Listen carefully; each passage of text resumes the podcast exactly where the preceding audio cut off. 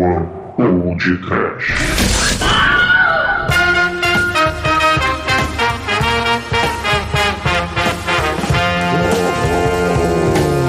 Medo! Desespero. Pânico! Sofrimento. Noiva! Muito bem, começa agora mais o Pod Trash. Eu sou o Bruno Guter, ao meu lado está o Mariquinho da Oreniche, da Denarcoa Productions, Douglas Freak, que é mais conhecido como Exumador. E vamos de Ennio Morricone, a morte vem a cavalo.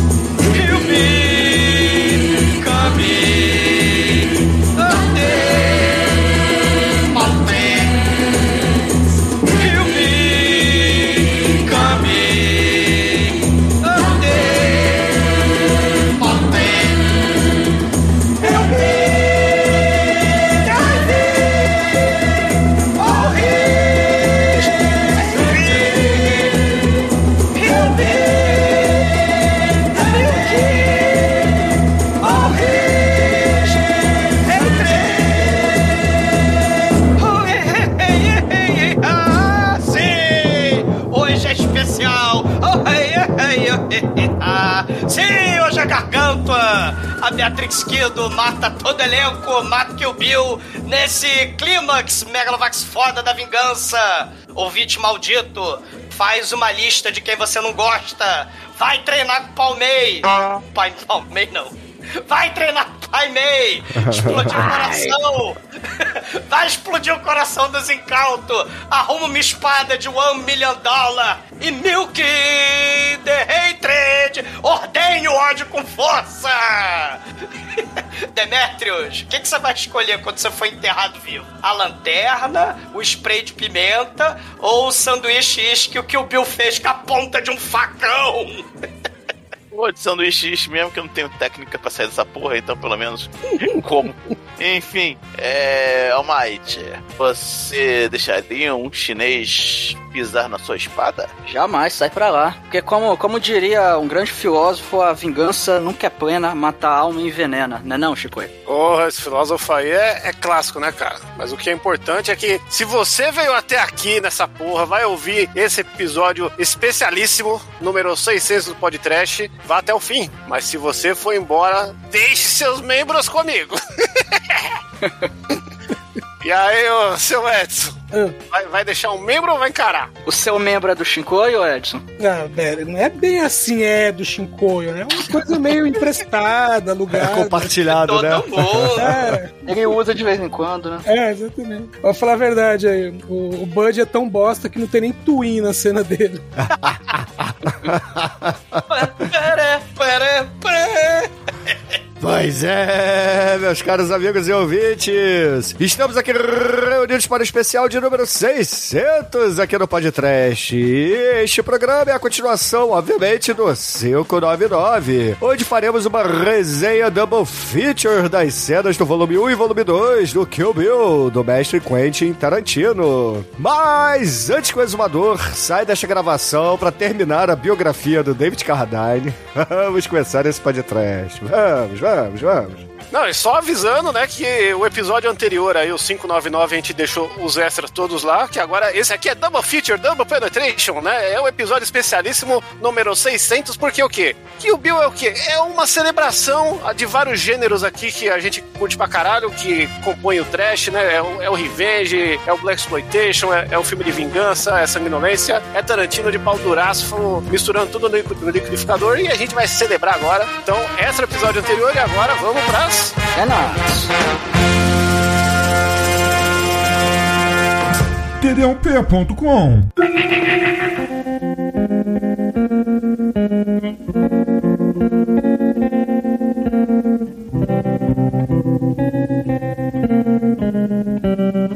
Vamos lá, o primeiro filme começa com uma frase que diz o seguinte: A vingança é um prato servido melhor frio. Que segundo o filme é um provérbio Klingon, eu, eu não acredito nisso, acho que é mentira. Matar alma envenena, né? Também. É, é do Dom Ramon esse, esse Klingon aí. Mas, bom, se o Tarantino falou é verdade. E, cara, a primeira cena ali é, mostra a nossa querida Uma Thurman, que por um bom tempo ela só vai ser conhecida como a noiva, nós não vamos saber o nome dela por muito tempo. Ela tá lá espancada, toda ensanguentada ali no chão. E até que nós ouvimos a voz do Bill, que dá o nome ao filme, que é o nosso queridíssimo Dave Carradine. Ele fala o seguinte: Quem, que quem que é esse mesmo aí? é o, Ah, tá episódio. o episódio é muito grande, cara, vai demorar muito, não vamos entrar nesse detalhe. Não ouviram essa história, não, do David Carradine? Não, não, chega. Quem não, não ouviu, escuta o episódio 599. Vai lá, Não, Omar. ouçam todos os podcasts anteriores, porque sempre é mencionado esse cara.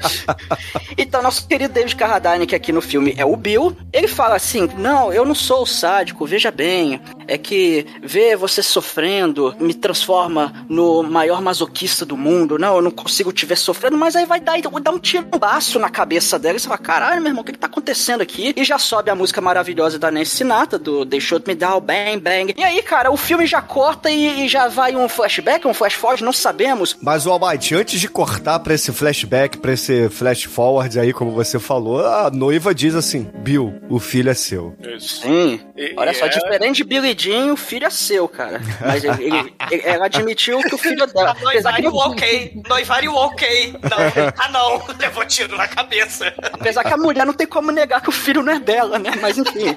Peraí, então o Bill, na verdade, é o Billy Jean, é isso mesmo? Cara, olha aí. Bum. Ah, tem a lenda de Billy Jean, que é outro filme aí, que talvez tenha mais popular trash. Aí, né, esse filme, ele é todo maluco, ele não, ele não segue a cronologia e começa ali, ele é todo dividido em capítulos e o primeiro capítulo mostra a nossa querida Uma Thurman indo pra segunda vítima que ela vai fazer, que ela tem uma listinha ali das pessoas que fuderam ela nesse episódio aí da, da igreja, que ela tava ensanguentada, e ela vai matar um por um. E nesse primeiro capítulo... esperando atrás da igreja, né, pra matar Sim. uma turma, mó sacanagem. E o interessante é o seguinte, nesse primeiro, é, ela já começa esse primeiro capítulo mostrando que ela matou já um, e ela tá indo pra segunda, então você fala, porra, então já, já matou uma ali, é, já é um leve spoiler que a gente vai ter, né? E cara, A é- uma já matou dois. uma, né, Almighty? Olha aí, cara. E é um spoiler mais ou menos, porque a capa do filme né, na época, né, os posters, era a lista fi- fi- ficada na espada, né, com a listinha riscada. Sim. Então É a gente uma já- toma. Uma toma. Toma, Uma to, da- toma, toma, to, toma. A, a- a primeira vítima é a Vivica Fox, né? Que ali no filme ela é a Vemita Green. E, e, cara, a, a Uma Tama, ela entra ali na casa, aí já, tem aquele primeiro encontro e elas já começam a cair na porrada ali, na, na sala, quebra tudo, quebra a mesa, derruba estante, aquela coisa, aquela coisa toda. Até que de repente entra uma menininha, cara, que é a filha da Vivica Fox. Aí a menininha olha assim, mamãe, o que está acontecendo? Aí, não, não, minha filha, essa aqui, essa aqui é a Pi, que chega a dar o bip, né, do... do Dá, do nome dá, dela. Dá. Nessa, então, aí, ó, essa aqui é a Pi, dá o bip no nome da, da Uma Thurman, né? Que a gente não vai saber ainda qual é. Fala, não, é uma velha amiga, ela veio aqui me visitar e assim a filha olha pro lado, olha pro outro, olha tudo destruído. A, a Uma Thurman tá toda ensanguentada. E assim, a criança, acho que ela ficou confusa nesse momento, né? Aí a Vivica Fox manda assim: o teu cachorro, filho da puta, fez essa cagada toda. E agora vá pro teu quarto, porque aqui é papo É de o, adulto. é o Beethoven, né? Foi, o- foi Beethoven que passou por ali. É, a menininha não compra muito essa ideia, mas enfim, né? Ela obedece a mamãe, vai pro quarto. E aí, a Vivica Outra- o- o- o- mas tem uma coisa interessante que ela pergunta qual a idade da menina, e a menina tem 4 anos, que é a idade da filha da, da noiva também. Ou seja, a Vivica Fox, quando teve ela, quando matou né, todo mundo lá na, na igreja, ela tava grávida também. Ou foi Olha comemorar fazendo morgia, né? Não sabemos. Essas pessoas só engravidam em orgias? Ó, Não, Deus. com o Bill, É né? mais cara? fácil, né? Todo mundo. Todo mundo filho do Bill, cara. Essas mulheres, as assassinas, tudo arém do Bill, cara. Não é nada. O, o Bill só gosta de loira. É, Ah, eu fraco por loiras. de vez em quando, né? Não sei, vai saber. Mas é, mas é bacana, porque aí no final do filme a gente vai ver que toda a merda que aconteceu que ela, que ela fez foi desnecessária, porque com essa aí foi de boa, né? Então é só legal pontuar por causa disso. Elas estão fodidas. E começa aquele papo, vai, papo. Ah, quer tomar um café? Quer entrar pra uma xícara de café? Aí eles entram pra uma xícara de café e tal. Bill falou que você era boa com faca. Não, você é melhor e tal. A mama eu peço negra deveria desculpa. ser eu.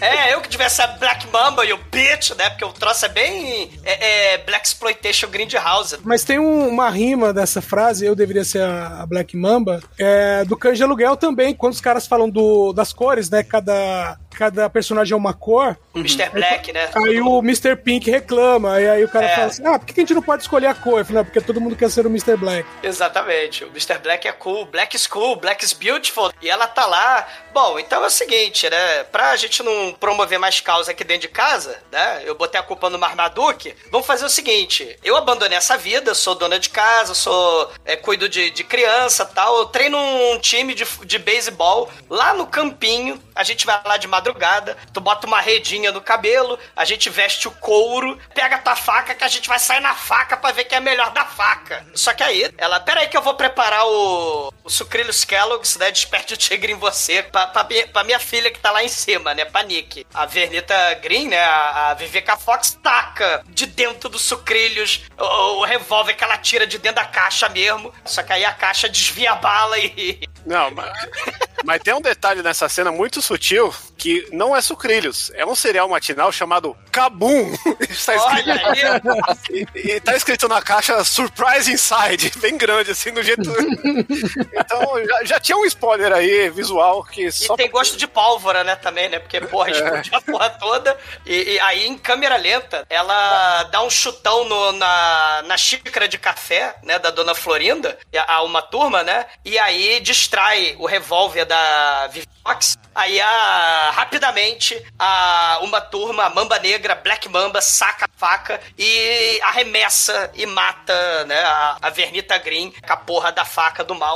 E ela dá o último suspiro e ela vai shui, deslizando assim do armário e cai morta no, no chão. E aí aparece a filhinha dela logo atrás. Olha, sem entender muito, né? Aí a, a noiva vira pra filhinha e fala: Olha, eu não queria fazer isso na sua frente, mas a sua mãe bem que mereceu, aquela piranha. Ela fala assim mesmo, né? Aquela bitch. Mas. Enfim, você viu, quando você crescer, se você ainda tiver com algum tipo de problema comigo, se você não gostar, eu vou estar te esperando, tá bom? E aí ela dá as costas, liga o seu Pussy Wagon, que é a, a caminhonete muito foda, né, cara? A caminhonete amarela, e mete essa o pé dali.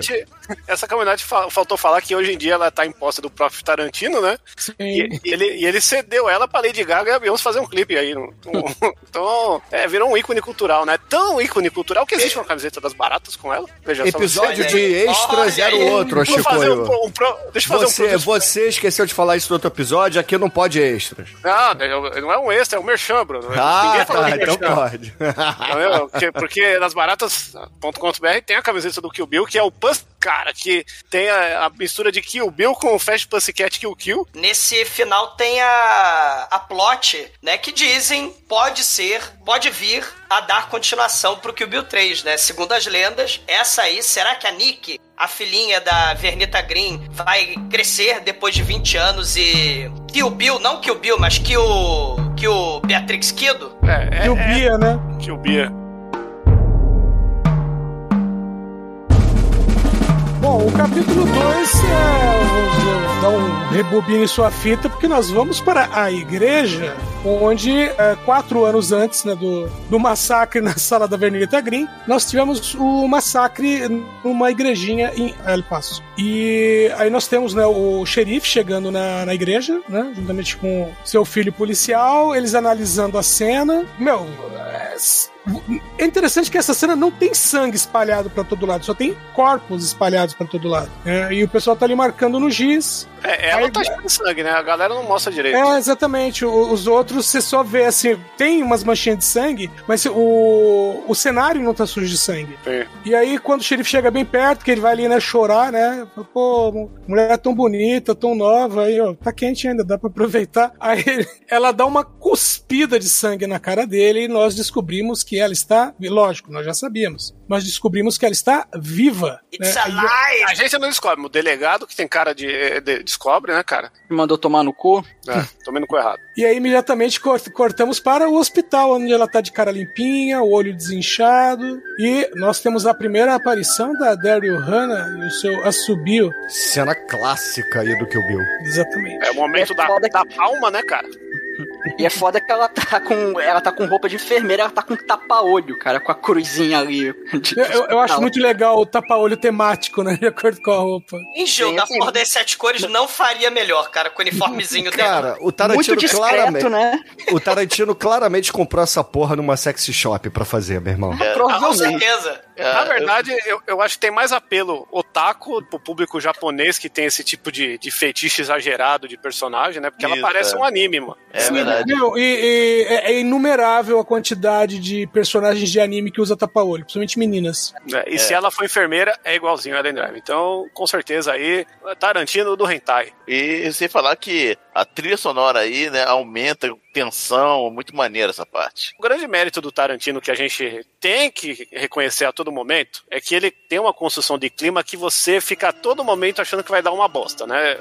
É o, é que ele sabe fazer de melhor, assim, que é uma característica dele mesmo, assim, que ele não. Tirando as referências que a gente paga pau, né? Que, a gente, que ele é o, o pica mesmo, é de você. Tudo que tá acontecendo, você, mano, vai dar uma merda agora, vai estourar, né? A gente acabou. O começo do filme é isso, né? É a mulher dando um tiro, eu tô dando uma facada no momento que você não imaginava. Que já é a construção pro. Até o segundo volume a gente fica o tempo todo. "Ah, É agora, é agora, é agora. E uma coisa nessa cena cheia de tensão que você falou, né? Divide a câmera e tal. Será que a, a, a noiva vai morrer pelo veneno aí da enfermeira de tapa-olho? O maneiro é que esse é um dos primeiros filmes, né? Esse filme é 2003. É um dos primeiros filmes, cara, que o celular é fundamental pra trama. Porque no início dos- do- dos anos 2000, todo filme que tinha celular e tal era aquele clichê, né? Ah, o celular tá sem sinal, né? Porque a gente tem aquela construção de filme antigo, né? Que tipo, ah, estamos presos e tal, filme de terror, filme de mistério. Esse filme, pelo que eu me lembre, é um dos primeiros que o celular é fundamental pra trama, Você né? tá No caso que esquecendo ela aí ia- do Viva Voz, você tá esquecendo aí do o celular. Viva Voz é depois, o Viva Voz é depois.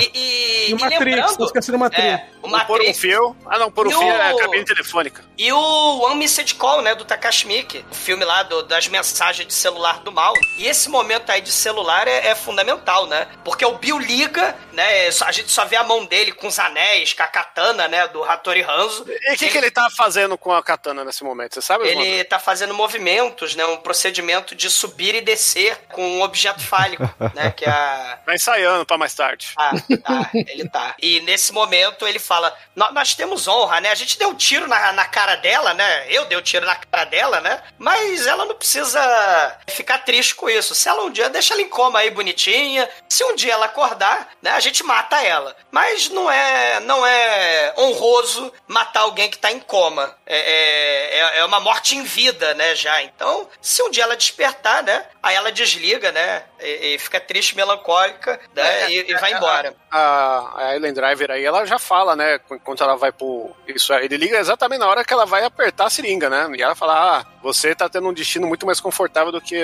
os outros da sua laia. Aqui a gente não tem esse privilégio de morrer dormindo, né? E, e aí tem esse corte. Ela mesmo já tava, né? Ela vai, ela vai ter uma- um negócio de antagonismo muito forte com a, com a noiva. Ela é a nova, né, vamos dizer, namorada do Bill, né? Então ela sempre terá a sombra da anterior assombrando ela. E, e a gente tem uma cena de chikungunya muito foda, né? O, o mosquito lá chupando a, a uma turma e ela desperta do coma de quatro anos e, e ela tem um pesadelo. É, ela, a, a gente vê o ponto de vista da bala que vai acertar a cara dela. Tipo, que nem no cassino lá, né? Do Scorsese, que o ponto de vista é o nariz cheirando pó. A gente tem o ponto de vista da bala indo acertar os miolos dela. Ela desperta e descobre, né? Ficou horrorizada que a- ela não tá mais grávida, perdeu o neném. E uma coisa que ela faz que eu traço muito foda, que eu não sabia, não sei, não sei se é assim que funciona. Ela lê a linha da vida da mão dela e percebe que se passaram quatro anos da vida dela. É, não é a linha da vida, ela, ela consegue perceber o desgaste da mão lá pra saber a idade dela, né? Ela leu a, tipo a- nó a de linha árvore, da é vida, tipo ô árvore. Chicoio. Não, não, É, ela leu a ela- linha da é, vida. é. Isso aqui é o filme, meu irmão, que não. É a barrinha de energia, igual o videogame. Não, Peraí, isso aqui se- é, é Tarantino, galera. É referência a tudo quanto é lado, entendeu? Entendi. E aí, quando ela acorda e olha a barrinha de vida dela lá, né? A gente é presenteado com um daqueles personagens do, do Kill Bill que, que saíram do porão lá que o Marcelos no Pulp Fiction, né? Que é o Buck, né? Que o Buck é. to fuck, né? E ele é o quê? Ele é o cafetão da galera em coma do hospital, desse mercado negro aí, da prostituição da galera que tá lá da- em coma. E ele, ó, seguinte, é, é quinzão aí, você pode fazer o que quiser, pode. Só não pode machucar o produto. Sem, sem empurrada, sem mordida, tem que deixar inteiro, né? Meu, quinzão nada, velho. 75, o cara cobra caro ainda. Ah, é, 75. E aí, É, meu irmão, o Buck vai em cima da Uma Turma ali deitada. A Uma Turma tá acordada, né? Só que ela tá Não, se não é o Buck, é o, é o Caipira. Perdão, é o caipira, né? O caipira Cliente. vai lá, o redneck, aí vai deitar em cima lá da, da Uma Turma, Uma Turma se fingindo de morta, né? de- Em coma ainda. E aí quando ele vai dar uns beijinhos, né? A Uma Turma vai lá e mete-lhe os dentes na beisola do filho da puta, meu irmão. E aí mata o cara arrancando a boca dele com os dentes, cara. Isso é uma parada muito foda, cara. Muito foda. É, Essa parte é muito foda, mas eu sinto que, que ela tem corte, né? Porque ela, ela vai pra um fade preto, né? Aí logo em seguida vem o Buck, né? E aí ela fica de espreita lá pra quando ele entrar, cortar lá o. o como é que chama o tendão lá do, que fica atrás Calcanhar de Aquiles. Calcanhar de Aquiles dele, né? Ou melhor, calcanhar de Buck, né? E. É, que, é, que é uma cena recorrente em, em alguns filmes aí que dá atenção, né? Tem no Albergue, tem naquele Frontier. Só Tinha que. o, o Cemitério Maldito também. É, só que no Albergue e no Frontiers, mano, o bagulho é tenso porque você vê a parada, né? E aqui ela é bem, né? Só, você só sente acontecer, né? É, E aí-. É, e aí ele cai lá na, entre o vão da porta e ela vai lá bater com a porta na cabecinha dele, falando, e aí, se tio, cadê o-" arrastando. É detalhe, ela se arrastando que ela não consegue andar. Afinal de contas, ela tava quatro anos e meio deitada naquela porra de cama, né? Só mexe os membros superiores. Exato. Aí ela tá travada lá, ela começa a bater na cabeça do Buck com a porta. E aí ela tem os flashbacks do, do Buck falando com ela em coma: Ah, eu vim aqui pra fuder, eu sou o Buck, vou te comer. E aí ela percebe que I'm Buck, I'm here to fuck. Fuck, fuck. E ela percebe que ela foi, né, quatro anos estuprada por esse cara aí, né? Que parece com alguém no podcast aí, que não sou eu, entendeu? Que é um cara que tem uma família grande. E, e aí? Eita porra. Tem dois aqui, ó. Tem dois, tá direcionado. tá nessa gravação ou não? Tá nessa gravação. Eu não Ah, vou- aí, ó, Edson, é contigo demais, aí. Eu vou ter que raspar a barba agora, caramba.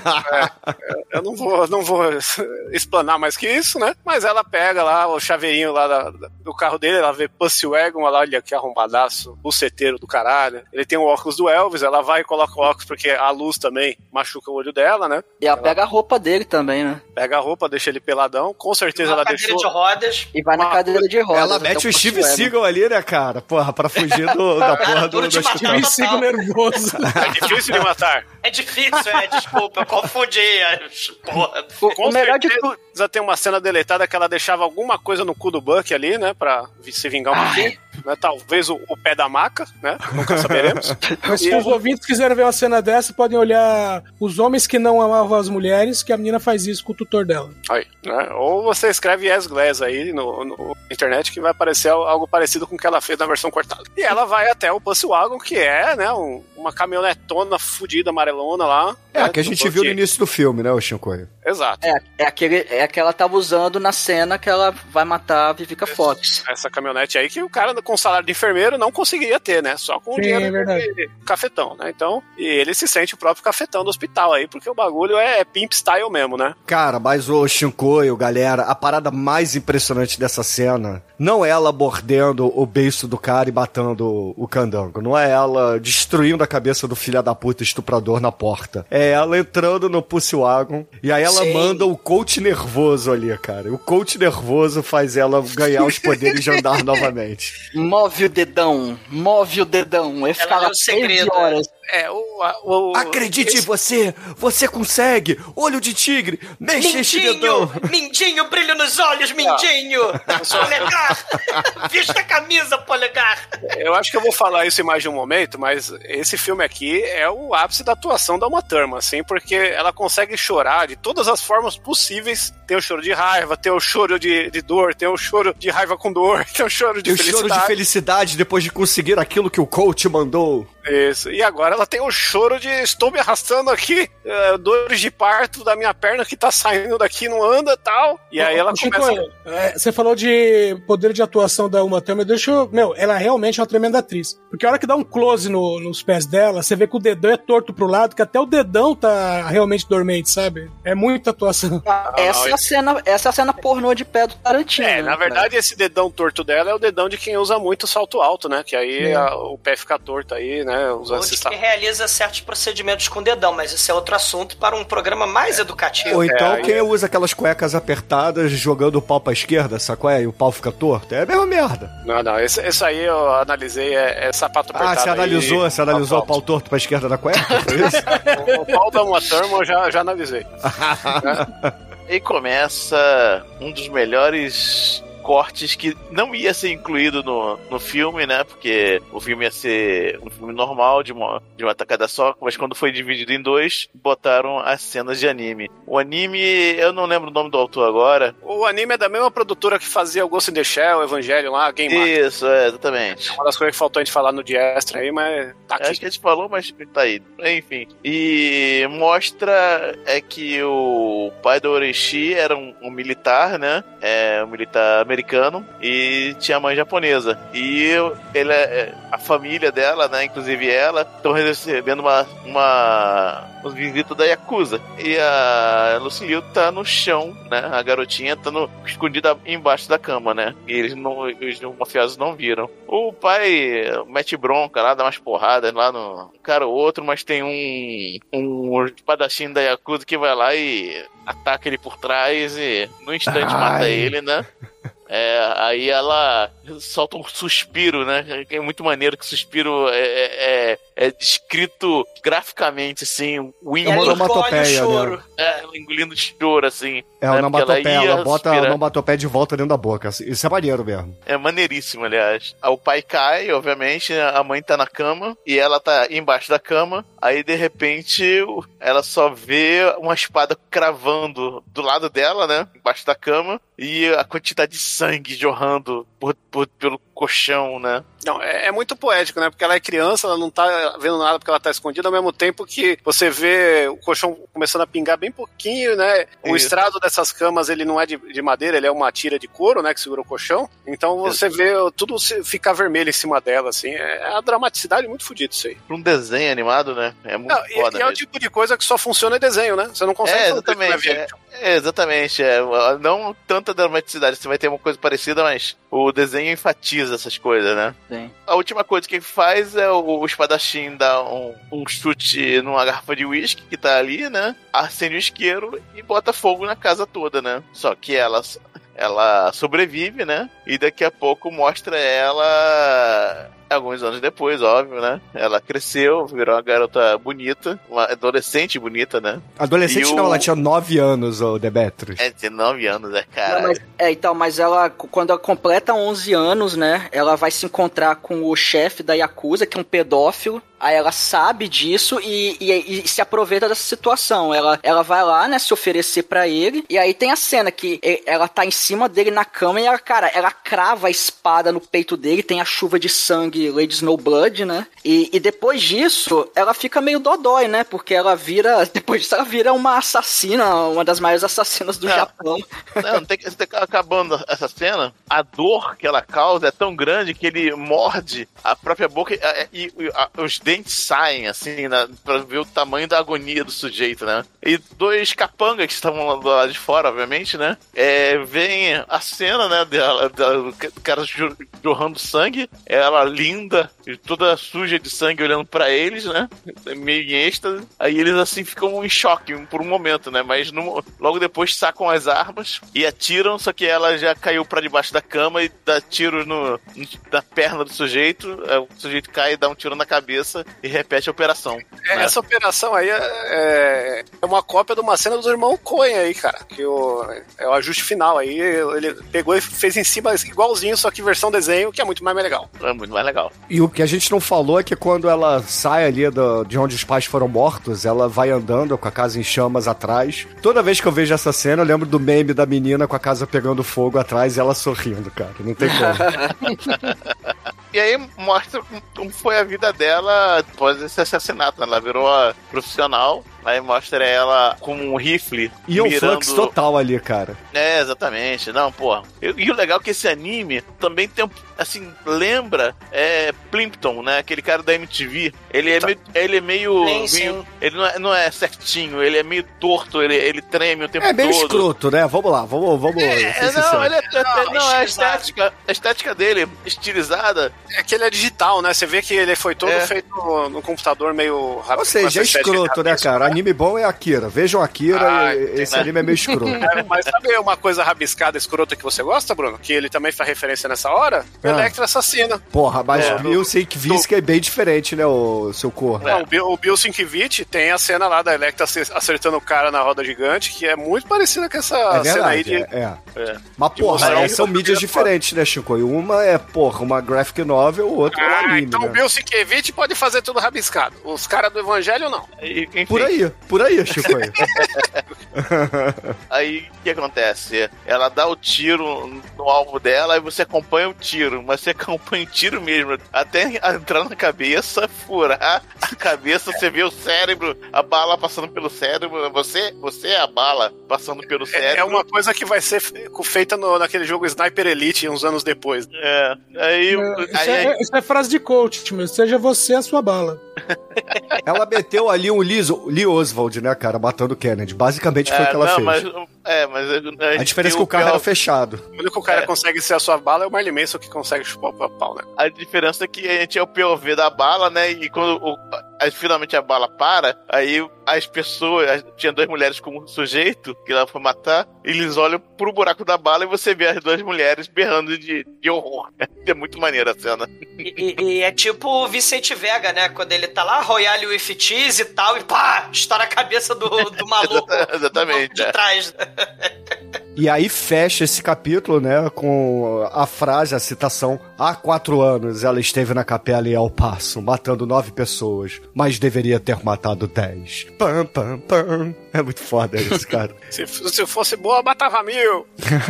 Volt- voltamos, né, ao, ao a Pussy Wagon, onde, onde, né, 13 horas depois ela conseguiu finalmente mexer os dedões e os dedinhos e corta imediatamente pra ela no, no aeroporto comprando a passagem pra Okinawa. E lá vamos nós. Okinawa não era a ilha do Mestre Miyagi? Do, do sim, do Mestre Miyagi, exatamente. Ou seja, Ela o Hattori ela Hanzo é, é, é, é, é assim, é, é conterrâneo, né, do, do Mestre Miyagi. É, deve ser, devem tomar cachaça junto. Banzai! Aí toma Banzai! Banzai! Banzai! É maneiro que ela chega em Okinawa, chega num botequinho ali, e aí um senhorzinho atende ela, ah, tudo bem, ah, eu queria um... Um senhorzinho não, um- Mate, mais respeito aí com o Sonitiba, por favor, tá? Porra, Tem o senhor Sony porra, Fukushima. vamos, vamos, vamos dar nome aos bois aqui, Sonitiba, caralho. Sim, claro. Aí a gente vê ali o barzinho com o Sony Shiba lá, e aí começa e papo vai, papo vem, ele dá esporro lá no.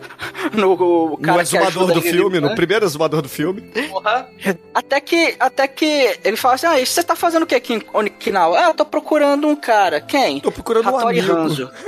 A- Aí ele para assim, né? Aí, o que é que você quer com o Hattori Hanzo? Aí, ah, eu quero que ele faça uma espada pra mim. Aí ele, eu não faço mais espadas há muito tempo. Aí, obviamente, ele é o Hattori Hanzo. Aí tem uma cena muito maneira que leva ela pro, acho que é pro sótão. E, cara, tem espada pra caralho lá, né? Aí ela pega assim, olha. Aí fala, não, eu, eu não faço mais espadas porque eu prometi que eu não quero construir mais nada que mata. Aí, não, mas é, eu, é por um bom motivo. Bill. Aí ele arregala o olho assim, aí ele olha pra janela, escreve Bill na, na, Olha na um lado, olha pro É. outro, vai na janela.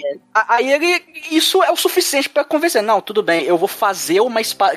O interessante é isso, que tinha um monte de espada, mas é, é aquela parada que a espada tem que ser feita pra você, né? Aí eu vou fazer uma espada pra você, vai demorar um mês. Então fica, pode ficar aqui por um mês enquanto você vai treinando. Aí tem até. O, o, o, o- mas tem, eh, tem uma cena bacana, uma parte bacana, que ela pega uma das espadas ali, ela tá olhando o fio, e aí ele cata uma bola de beisebol e joga pra ela. Ah, sim. E ela corta no meio, com detalhe. Essa cena é real. E foi real, né? E foi a Zoe Bell que cortou a, a bola com a, com a espada. Com a coluna Ah, foda. diga-se de passagem, tá? Zoe Bell nessa cena. É ninja. Não, e, é, e é legal a gente ver o que, o que o Tarantino tá querendo dizer com essa cena, né? Que o filme inteiro, pelo menos o primeiro ato aí, que tem muito dessa negócio de mesclar, né?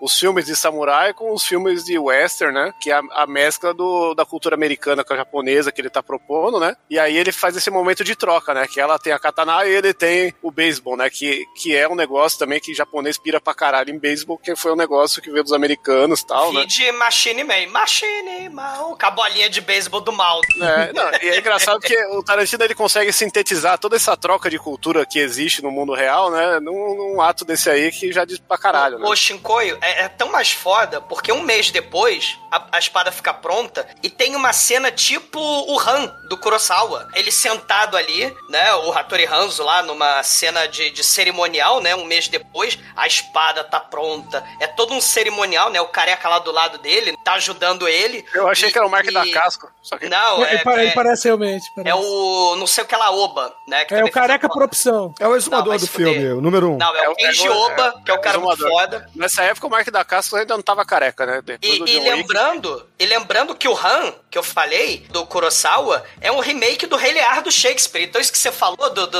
É remake do Rei Leão? Do Rei Lear, seu porra. Ah, Né? Rei Leão é Hamlet, pô. É, é, ele é também Shakespeare. é, também. E, e tem a frase muito foda, né? Você vai chegar assim perto de um deus e nenhum deus vai parar a sua vingança. Você vai cortar os próprios deuses com essa espada que eu fiz. Foi a melhor espada que eu fiz. E o Hattori Hanzo lá... Ele fala isso estilo- pra todo mundo, aposto. Não, é, na verdade, isso é meio que um uma constante de histórias de mitologia, né? E desde a Grécia lá, do, do Que de nada, Zeus, Chico. Isso aí E é da- Grajaú Ninja 2, a, a, a vingança. Papo de vendedor. Não, Gra- Grajal Ninja também tem influência aí da, da mitologia Do japonesa. Jiraiya. É, Não, o então- Grajaú, Grajaú Ninja é totalmente original. Não tem nada de. Na verdade, É trilha Kill do Bill aí, ó. Kill Bill, eu tenho certeza. Tarantino assistiu aí a, a Velho Movie e se inspirou nessa cena aí da passagem da espada pra fazer esse cerimonial. Esse tal de Han aí que o exumador tá citando é balela. É, esse é Grajal Ninja Han, 2. ba- Mas é a cena muito foda. E aí ela se prepara, musiquinha lá do Besouro Verde, para ir de Okinawa pra Tóquio. E aí entra o capítulo 5, né? Que é justamente os Crazy 88, cara, que é muito foda. Que infelizmente não são 88 malucos. Poderia ser. Mas são muito loucos. são, são. Olha, Eu, pra cara, quem quiser contar, de acordo com os créditos, são 36. São É, os aí. seis primeiros que acompanham a Orenchi e mais 30 depois, no É, Canadá. o Bill fala no segundo filme que não são 88, que é só porque o nome é legal mesmo. Mas aí, cara, a, a gente descobre que a Orenish, ela virou nada mais, nada menos que a Lorde Senhora daquele lugar chamado Tóquio. É, a, a dominatrix da... Dominatrix não, né? A geisha ali, né? Que ela tá vestida como uma geisha do, dos lordes da Yakuza. É, ela, ela é chefona da Yakuza e ela não gosta muito que falem da, da origem mestiça dela. E Exatamente. esse é o momento, né? É o momento Tarantino batendo um punhetão pro Takashi Miike, porque se você falar que essa cena, quem fez o Takashi Miike, você acredita, né? A, a dinâmica, o, o rolê todo da máfia, né? Não, Grande- é só pelo cara que ela corta a cabeça, né? Que a gente já dando spoiler aqui, o cara manda pra ela putaço, né? Bate na mesa, destrói ali o sushi, o sashimi, o sake. E aí vem aquele diálogo em japonês que eu acho a parada muito foda, cara. Que os japoneses falam: Uh, você tá muito puto! Por que, que você está assim? É, cara, é muito maneiro isso, cara. E aí. Solo.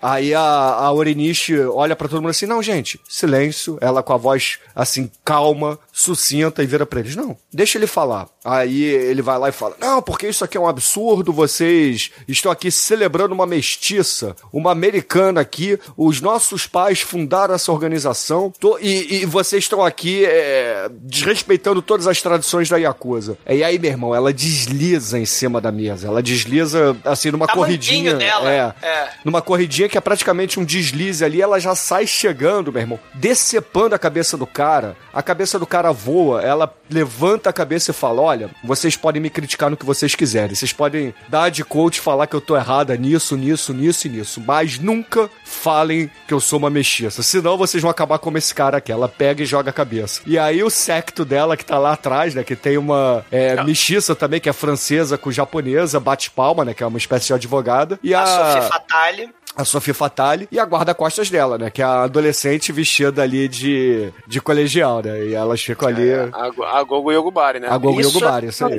Caralho, né? E, e tem uma camada mais nesse rolê todo, porque ela tá- até então ela tá falando japonês com os caras, né? E quando ela vai repreender, ela re- repreende em inglês, que é pra reforçar ainda mais o quanto que ela tá puta e que ela vai fazer o que ela quer, que não importa se ela é americana ou não. E- né? e- E, a francesa traduz o japonês É. do inglês pra galera, é, é muito doido isso aí. É, ela, ela apresenta, né?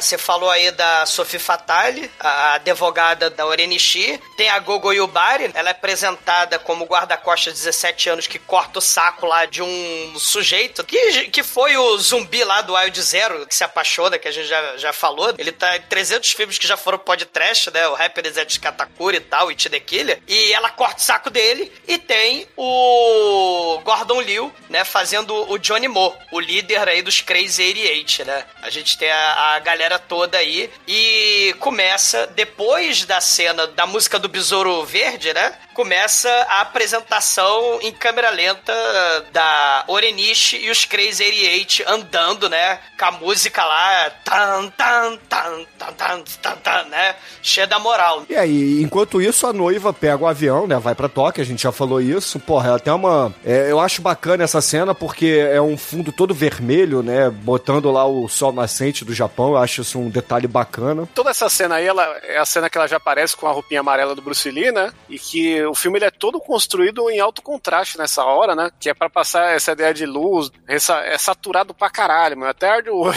Se você colocar a TV no brilho máximo, é foda.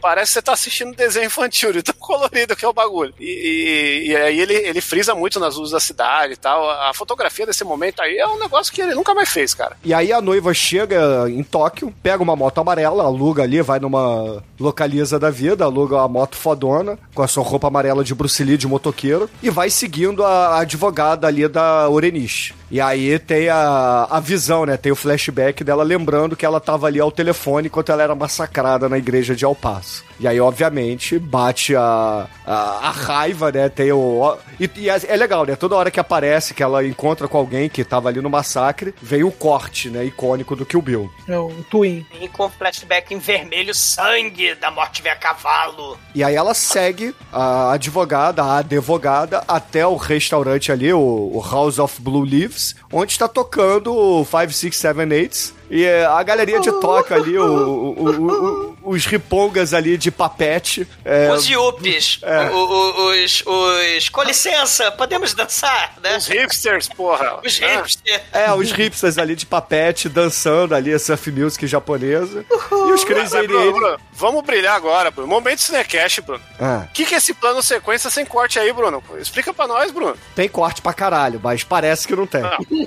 Não, não. não. É, temos aí, né, o, o momento que a câmera vai. entra dentro de um monte de coisa. Ah, isso é o filme inteiro, né? O Tarantino se A amarra em fazer Fatale isso. vai mijar, é. Ela vai dar um mijão, aí É, tem a cena dela descendo num plano de sequência. Esse plano sequência não tem corte, não, Bruno. Tem, tem, É. tem alguns cortes ali, é, cara, é, tem, tem corte, mas é, muito imperceptível. É, tem corte porque aqui o Bill ia ela ter uma Hattori Hanzo, né? Porque o grande O lance... título do filme já é cortado ao meio, né, Chico? É, mas o- é que o, é, a- a- não tem corte 100%, mas o grande lance é que é uma câmera muito louca que vai seguindo ela, perseguindo a mina no banheiro, né? Que ela entra lá no bar e, e faz uma faz a francesa pra seguir a francesa ali, sai de fininho e, e aí a câmera segue ela e ela é bacana porque a câmera, isso já acontece no começo do filme, no momento da, da cozinha que ela vai enfrentar a primeira ali, né, da briga de faca. Você tem uma câmera que não existe, que mostra que aquilo é um cenário, né?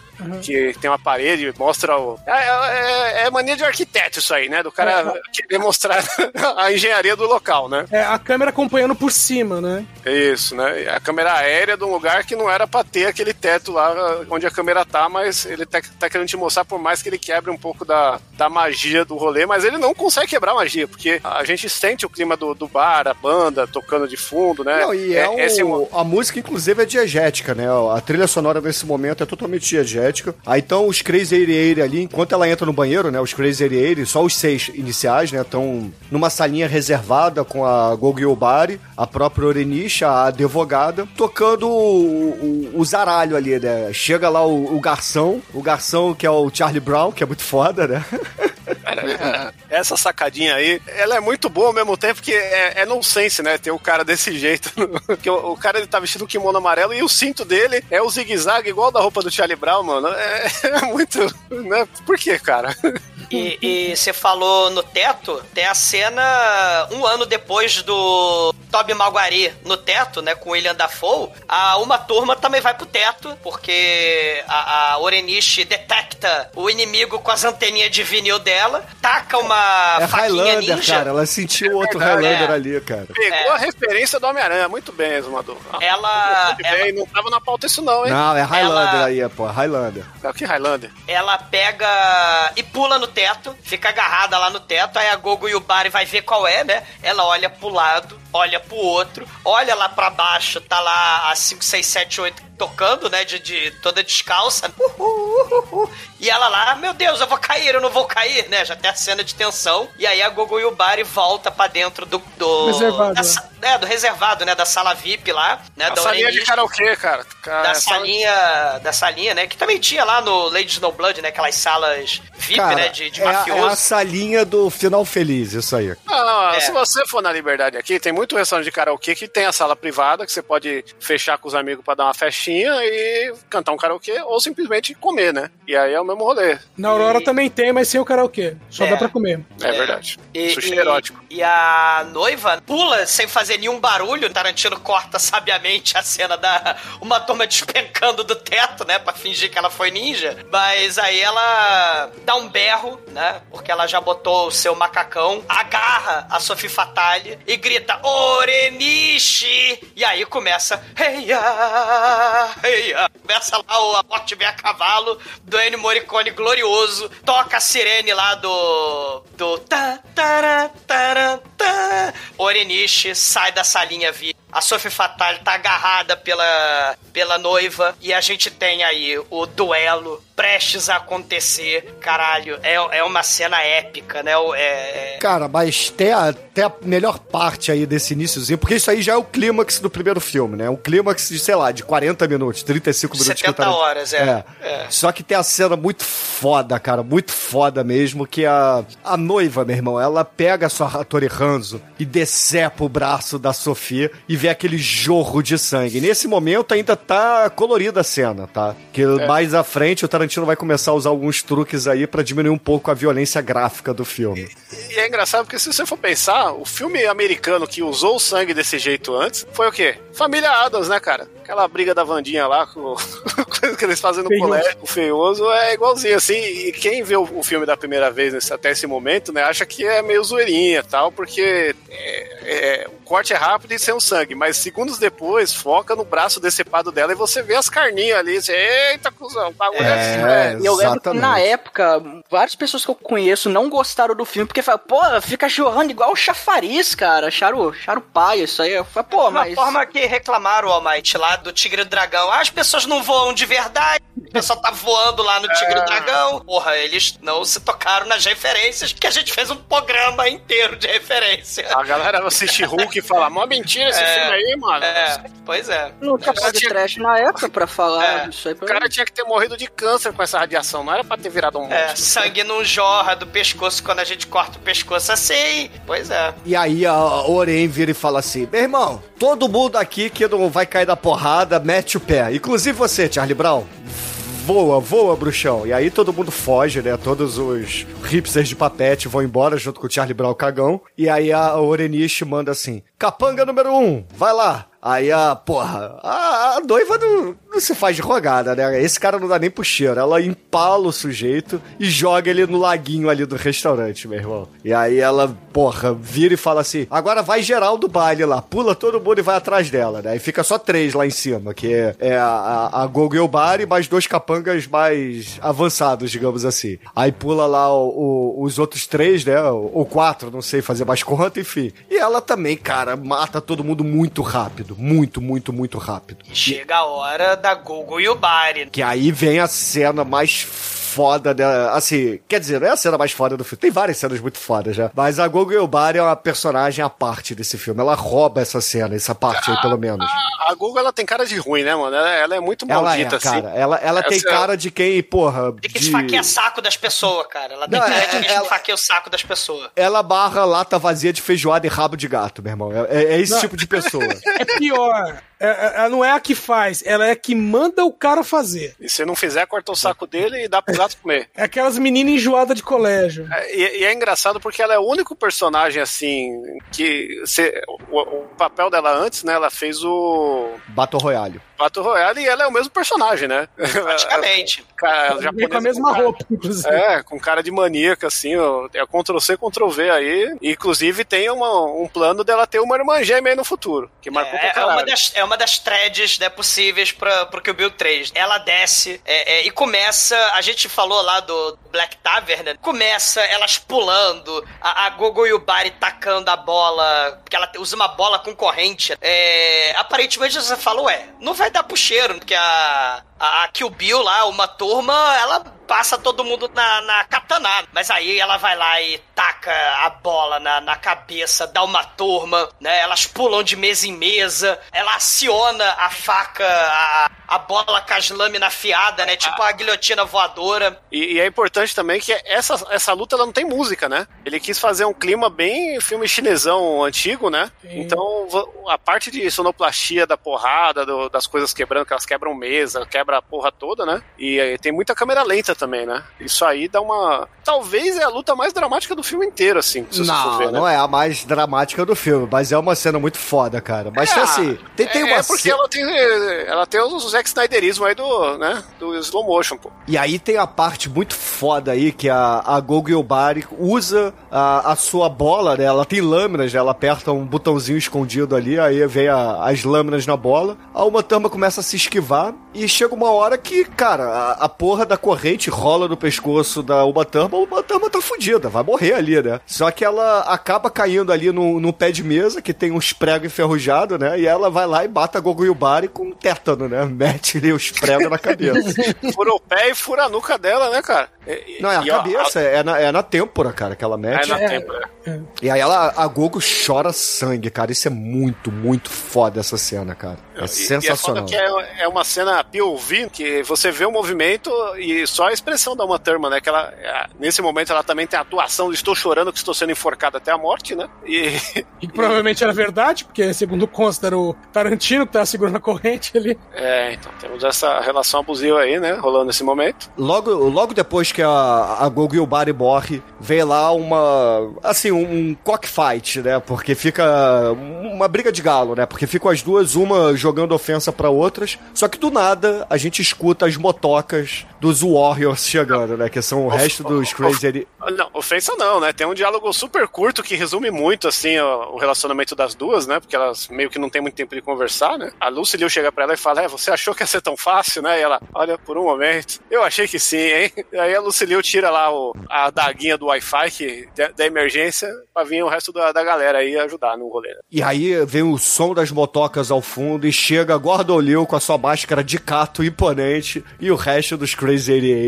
E, meu irmão, é, soldados Hitler, ataquem, cara, porque é igualzinho uma batalha do Changeman ali, cara. Ela vai, fica cercada, ou sai num, num golpe de espada, ela mata Sim, cinco. é muito foda. É, na verdade, é- é a maior cena de espada da, da história do cinema aí que a gente tem nesse momento, né? É, é importante dizer que essa cena ela tem a versão passou no Japão que ela é colorida e tem 10 minutos de luta ininterrupta, né? E a versão padrão pro resto do mundo, ela tem um momento que fica preto e branco e aí o negócio tem várias censuras, tanto de, de corte quanto o próprio lance de ser preto e branco para dar uma amenizada ali, né? Porque a gente vai ter aí, né, o, o full gore, nunca mais Tarantino conseguirá fazer um filme desse, a não ser que ele faça o remake de Fome Animal. Ele, ele falou que com essa cena ele queria ser reconhecido como o maestro da violência, da mesma forma que o Coppola foi reconhecido lá pelo maestro dos filmes de guerra lá com Apocalipse Now, com a cena dos helicópteros. Ele levou um porralhão de tempo pra fazer essa cena e deu trabalho, né, cara? É, é festival de sangue pra todo lado, é capanga voando, é membro voando. Cópia de cena de Bruce Lee, cara, com a mãozinha. Vem, vem pra porrada, vem, vem. Exato. É, os capanga indo pro, né? Ela se preparando com a espada e querendo ficha Fury lá, o, o ele, ele, se afastando, né, com medo dela, né? Como o, os capanga tinham medo do Bruce Lee. É, é uma, é uma cena foda. E jorra, jorra sangue pra caralho. E quando ela arranca o olho de um capanga, aí tem essa mudança, né? Porque a cena. É, é isso que eu ia a falar, cena é comprida. cara. É, porque é, isso, inclusive, é, é uma coisa legal. Apesar da, da versão japonesa ser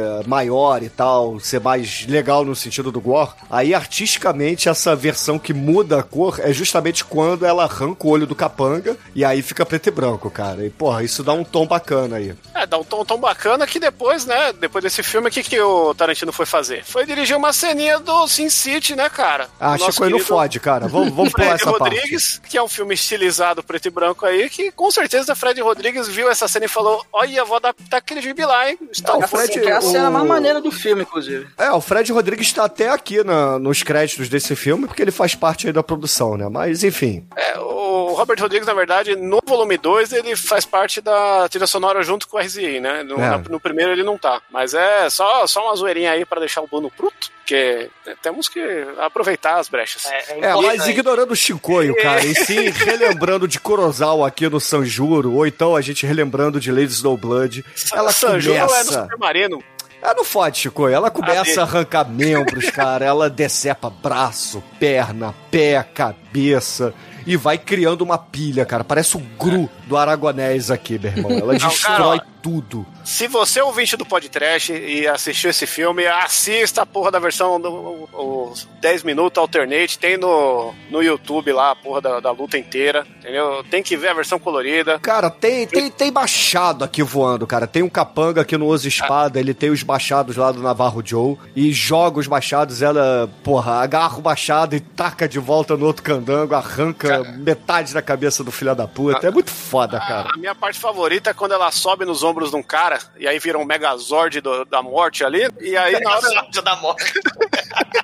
que ela fica com 4 metros de altura, né? E, e aí ela pega a espada, corta o braço do cara que tá embaixo dela, que na versão censurada não mostra ela fazendo isso, mas mostra cortando a mão na, na outra. E ela dá um mortal e corta o cara na frente, igual o Fatality do Kung Lao, assim. Esse- Eita, é, essa é maravilhoso, né? E, e como o Edson falou, né? São. Não são 88, são 30 e poucos aí. E aí. É, nessa cena são 30. São 30, né? Porque a gente consegue ver a galera repetindo, né? Sim. Inclusive tem um molequinho que vai ter a piada dele ser criança, que ela bate nele do, na versão sem censura, ela bate nele no começo e joga ele na água lá com a galera, usa ele de, de, de bala de canhão, e depois vai ter a, a zoeirinha lá que ela vai fazer com, com a referência fálica aí, piada de mau gosto. Só que, cara, antes da gente ir pra essa cena que o Shinkoi falou, da que fica tudo azul, né? Que, que vai ser legal, a gente comenta isso melhor. A gente tem algumas inserções do Gordon Liu aí no melhor estilo Xia, né? Porque ele vai lutando, a forma como ele luta, as coreografias, que é o único cara que faz frente ali a ela, né? Ele leva até a bambuzada na testa que ele fica com uma com um lanho vermelho, né, na cara.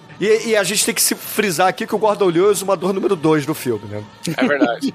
Ô, ô, Bruno, dá uma explicadinha que esse pessoal que faz o Crazy 88 é a escola do coreógrafo Wu Ping Wen, que é o cara que coreografou Matrix e também coreografou aqui, evidentemente. Então, o- o- os carinhas são pertencem à escola de coreografia dele, o- os Crazy 88. Só que ele, o Quentin Tarantino, a princípio, queria que o Ping fosse o líder deles. Só que a coreografia dele lutando é diferente. Aí ele falou, meu, então não dá. Aí ele colocou o Gordon Liu. Inclusive, o, o Ping também seria o Pai Mei. Mas o ping tava com latência e não rolou.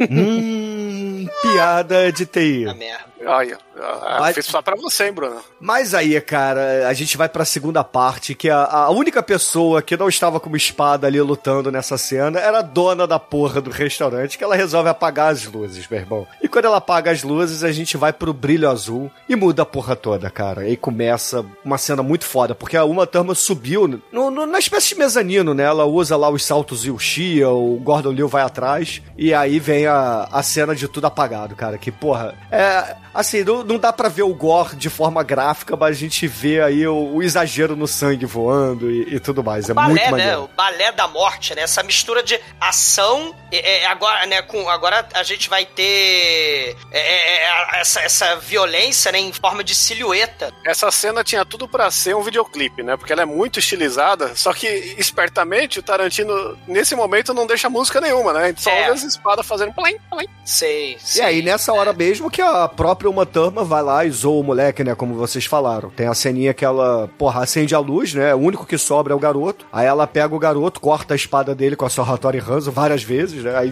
bota o moleque no colo, vira o cabo da espada e bate na bunda dele e fala: Ah, vai pra casa, seu moleque. Não, É, não se cê- meta com Yakuza. não se meta com Yakuza, vai embora, né? E agora ele, ela vai lutar contra o chefão dos Crazy 88, que levou bambuzada na testa. Eles vão lutando e se equilibrando ali, né? Que nem aqueles filmes lá de 礼物 filme lá de espadachim. Estilo Wuxia mesmo. É, lembrando muito o Black Tavern que a gente fez há pouco tempo. Lembrando Black Tavern, exatamente.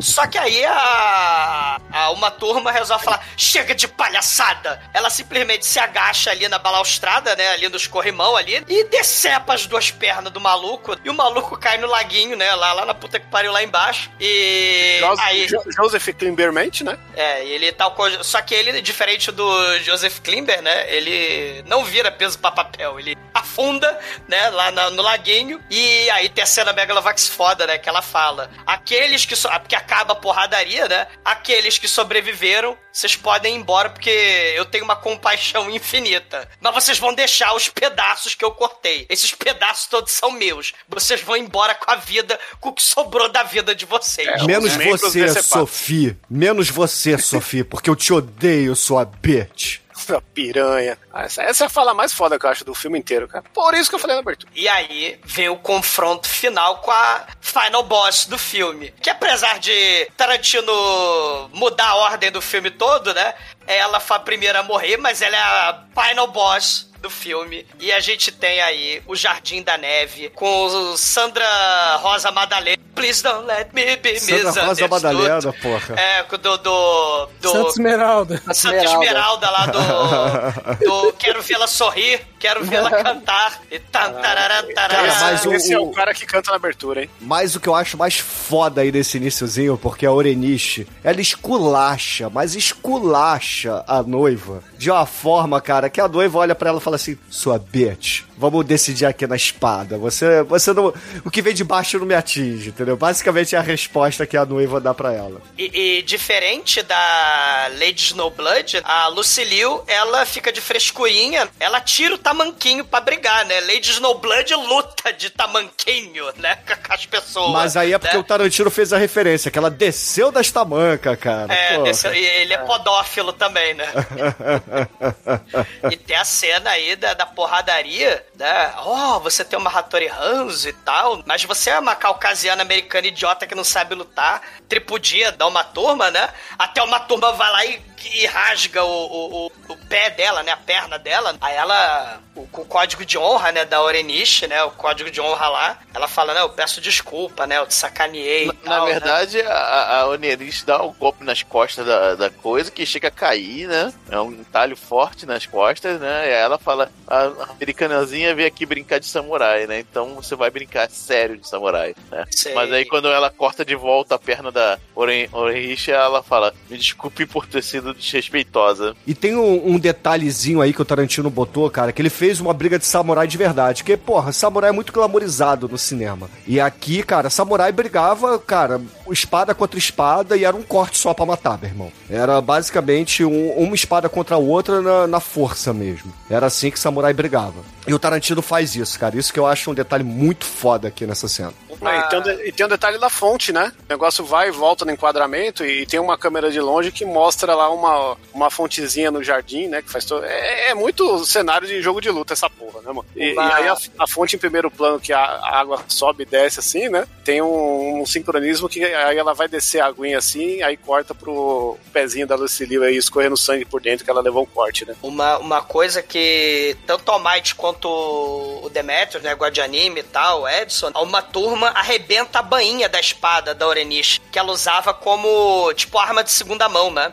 Aí quando a- ela joga a bainha, a Orenish muda a, a, a base de ataque dela, como estilo Yajutsu, né, de samurai. Tipo Samurai X, né, que ele vai mudando posições. E aí a gente tem luta de samurai que é a luta mega veloz. É a luta de quem saca mais rápido e dá o golpe mais rápido. Aí toca lá a Sandra Rosa Madalena. Tan, tarará, tarará, e... Não, E aí não a- toca não. E aí a. E aí a Mamba Negra transforma a Orenishi no exumador número 3 do filme, Um cara. capa. Transforma na- no capa, né? Do Yakuza Apocalipse, a tartaruga careca. né? O que eu E- achei e- escroto aí que o Tarantino deveria ter mostrado a cena. Ele só mostra as perucas do exumador voando. Não, e tem uma parada muito foda, já que é o clímax desse filme, né? a- a- o escalpelamento aí da Orenishi, o Tarantino ele vai fazer uma transição megalovax foda com esse escalpo pro estilo western, que vai ser o segundo filme. Então a gente tem aí o, o, o, o corte Hattori Hanzo que decepa a cabeça, que dece- o tampo, né, da cabeça da Orenishi, e, é o prenúncio pros western, né? É, e sobe Flower of Blood and Carne... e Carnage, né, cara? Que é, que é muito foda da, da, da Meiko Kaji. É, Infe- Infelizmente, essa cena não mostra tudo porque ela tem um corte, né, cara? tem, tem Ah. o corte. É, é. E aí a gente corta pro epílogo do filme, né? Que a, a noiva, ela tira a Sophie da bala do carro, joga ela ali na frente de um hospital e pra justamente a Sophie dar um recado pro Bill, que, cara, o Bill tá fudido, né? Então o Bill até pergunta assim, poxa, por que que você tá viva? Por que que ela não te matou? Ah, porque ela queria que eu te desse dois recados. E aí começa, né, a, a volta, né, da, da, da Uma Thurman pros Estados Unidos fazendo a listinha, né, que a gente viu desde o iníciozinho do filme. E, e essa cena aí dele falando lá com a Sofia, né? Que mostra só o rosto dela e intercala com a cena dela sendo torturada no, no porta-mala do carro, mas a segunda cena de porta-mala do carro, dessa vez no porta-mala, né? E uma coisa que eu tinha falado pro Edson que era dúbio, na, ver- na versão sem cortes mostra ela cortando o outro braço da, da mulher, então o Edson estava certo aí. E aí fecha o filme com o Bill perguntando pra Sophie: Mas vem cá, ela sabe que a filhinha dela tá viva? E aí, porra, o filme termina aí com um gancho muito foda, né, pra continuação. Que a gente, porra, teve que esperar alguns meses aí pra assistir. Sim. O, o interessante é que nesse corte, né? Olha aí o corte, né? Do, no Kill Bill, a gente, mais uma vez, fazer a piada escrota do Shinkoio. Esse elemento do, do filme 2 vai ter a questão muito cara aos western. Não só a vingança, mas a questão da família e a proteção da família. E vai ter muito esse elemento família, família e vingança também nesse filme 2. né, cara? Isso.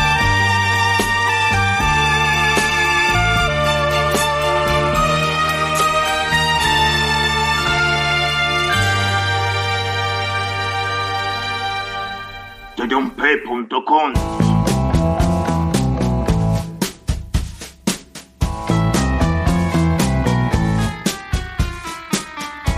o filme 2 começa preto e branco, com uma turma dirigindo seu carro, falando que ela já matou todo mundo, que ela conseguiu cumprir quase toda a vingança, mas agora ela vai pro destino final, que ela vai Rio Bill. Aí, né, começa o nosso querido volume 2. E, cara, já dá um flashback caraço ali. Que volta na igreja. Mostra o que aconteceu antes da chacina da igreja, né, cara? Ela tá ali meio que num cursinho de noivo, né? Com um casal chato pra caralho lá, falando, ah, que É, noivo. Exatamente. Na verdade, ela explica que não era um casamento, era um Ensaio pro casamento. ensaio ensaio de casamento, exatamente. Aí te vê que ela vai casar com um cara lá, um tal de Tommy. E, e de repente, é, assim, a, a véia ela tá enchendo o saco dela. Fala, é, ela cochicha lá pras outras meninas. Então, ó, eu vou, vou lá fora tomar um asco, eu vou no boteco tomar cachaça, depois eu volto aí. E quando ela sai, cara, ela ouve uma flauta. E quando ela olha pro lado, tá quem? Tá nosso queridíssimo Dave Carradine ali com sua flauta. Aquele O- mesmo. O Bill, é, aquele lá.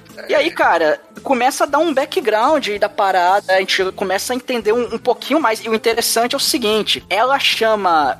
O Bill chama ela de Kiddo. Hey, Kiddo. Que é uma expressão tipo assim, ei garoto, é, é de criança, né? Ei garoto, ei garoto. Guri, é guri em português. É, tipo guri, no caso guri aí, né? No Guri é no sul, né, Bruno? É, guri é uma Não, guri é Paulo- no, no Brasil inteiro, a palavra existe lá, é uma gíria. Aqui em São? Paulo é bro, Ou mina. É. menina. É. É, se- Sekiro é pra, assim, falar que a pessoa é nova, né? É piá, guri, essas É, porra. é o piá. E só, só que depois, né, a gente vai ter um plot twist de saber que Sekiro não era só uma expressão, né? Aí é, a gente começa a descobrir que ela, na verdade, era uma espécie de mercenária que trabalhava pro Bill, que ela, mas ela resolveu sair dessa vida. Ela fala com ele que ela tá grávida. É, aí Nem é, fala, Na né? A verdade, ele tá- olha pra pança dela e fala assim: porra, embonecou, hein, minha filha? é, Isso tudo é chopp, mina. Aí ela fala, ah, não, eu vou, eu vou sair dessa vida, eu vou, vou casar com o cara. E ah, o cara faz o que? Ah, o Tommy é dono de uma loja de discos e eu tô trabalhando com ele lá, fico ouvindo música o dia inteiro e eu converso de música o dia inteiro e é legal pra caramba. E ah, sei. Aí, pá, tá bom, eu posso, posso assistir pelo menos? Aí, Claro. Aí eles entram e ela apresenta o Bill como se fosse o pai dela. E antes ela tinha falado que não tinha família e tal. Aí chega lá pro noivo dela e fala: Esse aqui é o Bill, ele é meu pai. Assim, ele, ele meio que faz um hã? E mas já entra na jogada: Ah, tudo bom? Eu sou o Bill, tudo bem? Como vai? Aí, ah, que legal, tá? Você vai ficar aqui? Não, vou, vou assistir e tal. Ah, você pode, você pode então trazer a noiva pra ela? Não, não, aí você tá pedindo demais, só vou ficar aqui assistindo. Aí tá bom, né, cara? Aí qual é o lado da noiva? Esse aqui, tá, senta. E aí, cara, de repente filma ali do lado de fora da igreja e aparece os quatro caras com a metranca na mão e vai entrar na igreja e começa o massacre, cara. Na verdade, é um cara e duas minas, né? E três minas. Ah, então, são, são quatro, quatro, quatro meliantes ali com, com suas metralhadoras na mão. E, e aí, né, nós vemos a, aquela chacina que nós já vimos no, no filme anterior. Só que ainda não tá explicado, né, o porquê que isso aconteceu, quais foram as motivações. Mas já começou a dar um background ali da, do passado da noiva, né? É, e aí imediatamente corta pro Bill conversando com seu irmão lá no trailer redneck dele, no meio do deserto ali do Texas, o Bud, que é o Michael Madsen. E, porra, essa cena serve basicamente pra explicar que a Orenish foi morta junto com todos os seus Crazy 88, aí que a gente tem a, a referência, né? Quando o Bill fala assim, ah, não eram 88, eram só uns 30, 40, mas o nome é legal, o nome é foda, Sim, então sim. eles mantiveram. E também pro Michael Madsen, né, o Bud aí no filme, falar pra ele assim, ah, eu já tive uma Hattori Hans, entendeu? Ela tá com uma agora, mas eu já tive uma também, só que eu vendi essa merda, entendeu? Eu fui lá no, no programa lá do, do... Qual o nome Preço que eu dou? certo. É, o preço certo e vendi Primeiro esta do merda ralo. por Trato 250... feito, pô. Trato Tra- feito, trato, trato feito. feito, isso aí. Vendi esta merda por 250 dólares. Ai, caralho, o, o Bill fica indignado, né, cara? Pra caralho, Porra, é cara. a Hattori Hanzo, né, meu irmão? É Nada mais nada um menos. preço inestimável, né? É, daqui a pouco a gente vai entender mais ainda porque que ele fica puto, né? É, Ah, depois, depois dessa cena, a gente vê ali um pouquinho do trabalho do Bud, que ele é um segurança na boate, a gente vê ele lá batendo boca com o chefe, chefe dando... Participação um- do Sid Rai aí, né? Rapidinho. E aí, cara, depois nós vamos pra uma cena muito foda do filme, que o, o Bud volta pra casa dele, que na verdade é um trailer, e cara... A... Lá nas montanhas do Chuck Norris, né? Lá do É, Texas é, Ranger, é, né? é, é na Nas pedreira, não, é na pedreira do Power Ranger, né? Do É Jasper, do Jasper. Não tem nada ali em volta, cara. E, cara, a, a noiva tá ali embaixo do trailer, só, só tava esperando ele chegar, né? Tá tocando um Johnny Cash diegético ali. Ela Johnny Cash acha... nervoso, pô. E ela acha que vai pegar ela furtivamente, que ela é uma ninja samurai, mas, cara, quando ela abre a porta do trailer, ela toma um tirambaço com aquela espingarda de cano duplo no peito, velho. Aí o Só Bud que fala- não era bala de verdade, né? Era tipo o tiro do, do urtigão da, do. É, exatamente. Era um tiro Não, de sal que ele dá. É o tiro do Inholau no Chico Bento. do Yolau. Tiro de Saraiva. E ele fala até que os peitos dela que ajudaram ela a não morrer, porque amorteceram ali, enfim. É, in- inclusive, Não, ele fala que crítica, deve doer pra diabo. É, da- do- in- inclusive, crítica à legenda que em muitas versões aí não fala que eu tiro de sal. O cara traduz errado lá, coloca só bala e confundiu a minha vida inteira aí. Galera do, do VCD Pirata aí estragou. E mais uma vez o celular é fundamental pra história. Ele telefone enquanto a- ele tá com um tranquilizante na busanfa da, né, pra, pra pagar Sim. a uma turma, ele dá uma telefonada pra Dario Hanna, pra ele Driver, ó, tô com a espada do Hattori Hanzo, a última espada mais foda do Hattori Hanzo, eu quero um milhão, one million dólar, traz a maleta de dólar amanhã de manhã. O Douglas tem uma curiosidade nessa cena, que quando ele liga pra, pra Ellie Driver, ela atende e fala Bill, e aí ele fala irmão errado. O que dá a entender que no telefone dela, ela coloca os contatos pelo sobrenome. E nós não, e nós não temos o sobrenome deles. O sobrenome é Bill, né, porque o primeiro nome é Kill, Kill Bill, né, o sobrenome deles é Bill. É né? tipo Mario, Mario, Luigi Mario. É, cara. Kill Bill. O nome do o, nome Kill do Bill, Bill, é Kill o nome do Bill é Bill Bill, deve ser. Não, é Kill Bill o nome dele. Kill Bill, né? Tem uma hora que dá a entender que é outro nome, mas. é meio Eu dúbio, né? acho que o nome é Bill, o sobrenome mesmo, mas o Manu tá certo, porque a gente vai descobrir depois que tem a BB, que, porra, é a abreviação de algum nome Bill. Beatrix Bill. Inclusive tem o equivalente ao, ao- ao Bill no Brasil, que é o Bill Goiaba, lá no bairro do Salgado, que vale muito a pena aí a galera procurar. Que porra é essa? É Bill Goiaba. É, Se eu procurar um Bill Goiaba, com risco de ser roubado, velho. Coloca Bill Goiaba no YouTube aí, vocês vão dar gostosos do gargalhada. Cara, ignorem o Bill Goiaba, né? E vamos voltar para o irmão do Kill Bill, que é o, o Michael Madsen. Bud Goiaba. O Bud, o Bud Goiaba, que deu tiro de SAR na, na uma turma. Aí ele fala: traz a maleta com um milhão dólar, maleta vermelha, traz amanhã de manhã pro meu trailer, no cu do, de El Paso, no cu do, do- do Texas aqui. Eu peguei a, uma turma e eu tô com a espada dela, né? Que você sempre Aí- quis. É, Então vem e- aqui e me, dá, me dê dinheiro pela espada. Aí ela fala, tá, mas só se você fizer ela sofrer, né, na hora de morrer. Aí ele, ah, pode deixar comigo, porque agora a gente vai pra uma das cenas mais megalo foda. Enterro da Uma Thurman. Ela é carregada na caminhonete, o cupincha lá do Bud acabou de, de cavar a cova da Paula Schultz, olha aí, né, o Django Unchained, né? Quem que é E- Paula Schultz? é a mulher do daquele trambiqueiro amigo do, do John, né? Do Schultz. Era Dr. Schultz, não era? O Dr. Schultz? Isso, isso Né? mesmo. É, Ele, ele larga o cadáver morto da Paula Schultz ali do lado, não sei se vocês repararam. O cadáver morto da Paula Schultz tá ali. E a gente tem uma Thurman, ela é tacada no caixão, o caixão é lacrado. E aí a gente vê tudo escuro no ponto de vista da, da, da noiva. E a cena foda, porque a gente sente a pancada do caixão caindo na, na, na cova. Ela a fica gente escura e só dá o barulho, né, da, da terra. Sim, ela O- chorando. Cara, essa cena é muito foda, cara. Sim, essa cena foi tirada é, é- é- é diretamente lá do Silêncio no Lar por Luz,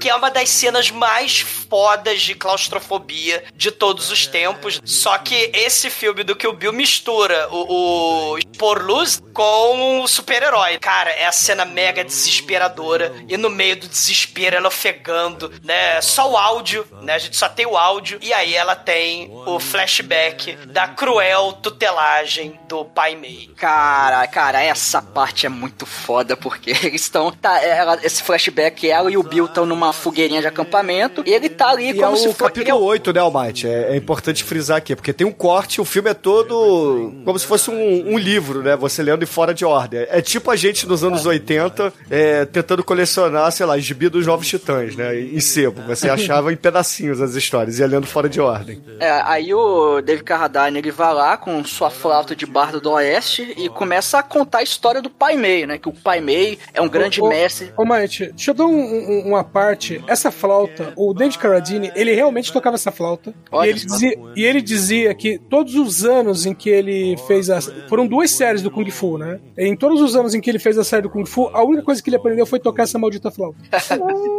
E lutar que é bom nada. É. Ah, e tem um outro lance que na- no script original aí, e na versão sem corte feita por fã, tem um negócio que, quando ele tá contando a história, a ideia do Tarantino era ilustrar a história que ele vai contar do Pai Mei com os filmes do. Executions o of Shaolin. Do Gordon Liu, né? Que aí tem é o Cano da, Lo- da Lotus Branco e o Carrasco Executions- do Shaolin aí. É, o Executions of Shaolin. É, eu peguei o nome em português aqui pra falar. Mas é isso aí.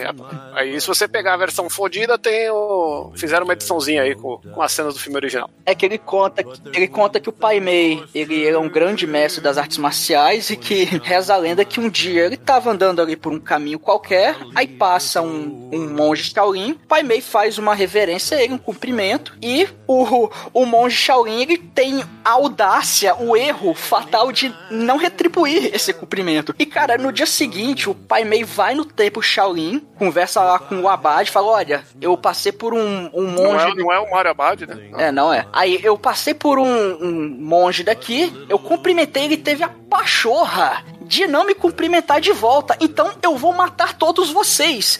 O, o Abad, ó, Mate, o Abad chegou e fala assim: Eu tentei consolar o Pai Mei. Aí o que o Bill fala, mas a gente descobriu que Pai Mei estava inconsolável. Cara, aí, basicamente o- a causada acontece porque o Pai Mei ficou no vácuo, meu irmão. E, e, cara, Pai. Mei, pai- não, nunca deixe o Pai Mei no vácuo. Basicamente é isso que a gente aprende aqui no Kill Bill. E ele, A e ele, coisa ma- mais leve que ele faz contigo é arrancar seu olho. e ele mata a galera usando lá o, o golpe da- dos cinco pontos do, da desgraça do coração que você Palm Heart Technique Explosion from Hell do É o. Five Finger Death Punch que virou uma banda aí de, de metal bosta. É, eu chamaria de o, o golpe do My My Heart Will Go On.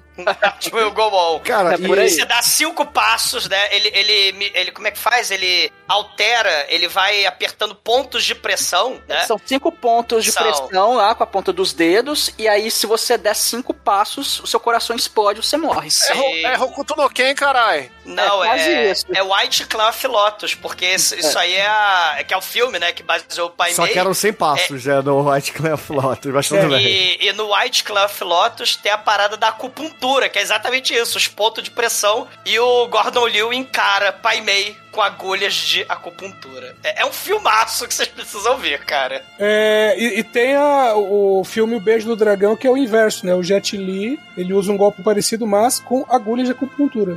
ele faz verdade. o golpe com as agulhas. Esse filme é muito bom aí, recomendo a todos. No dia seguinte, provavelmente, ou muito pouco tempo depois, eles vão até um, um templo ali e a gente vê que o, o, o Bill ele tá tentando ali fazer, fez os contatos com o Pai Mei pra convencer ele a treinar a noiva. É só que ele, ele desce as escadas lá com o tempo com um corte na cara. Aí fala, ué, o que aconteceu? Ah, eu, eu tive uma pequena luta ali amistosa com o Pai Mei. Aí, aí ele, ele fala, você vai treinar com ele, ele é muito rigoroso, nunca afronte ele, nunca desrespeite ele, nunca Se ele te cumprimentar, você retorna o cumprimento. Nunca, é, nunca insinue, assim, nunca dê brecha pra ele achar que você tá se achando superior a ele, porque senão você tá fudida. Detalhe, Então- ele odeia americanos, ele odeia mulheres e ele odeia caucasianos. Ou seja, cê- você se enquadra nos três quesitos que ele odeia. Você tá fudido. Você acha o máximo. É, ele se acha o máximo também, né? Então, É né? meio assim, olha, quando tiver perto dele, respira baixo, o mais baixo possível. É. E cara, aí, né, ela fala, e quanto tempo vai durar o treinamento? Ah, ah sei lá, vai depender de você, Só né? Deus sabe. prova- provavelmente um ano, de, de um ano pra mais, né? Não, esse um ano ele fala que é, o- é o tempo que vai levar pro Pai Mei deixar de ser Começar a falar com ela.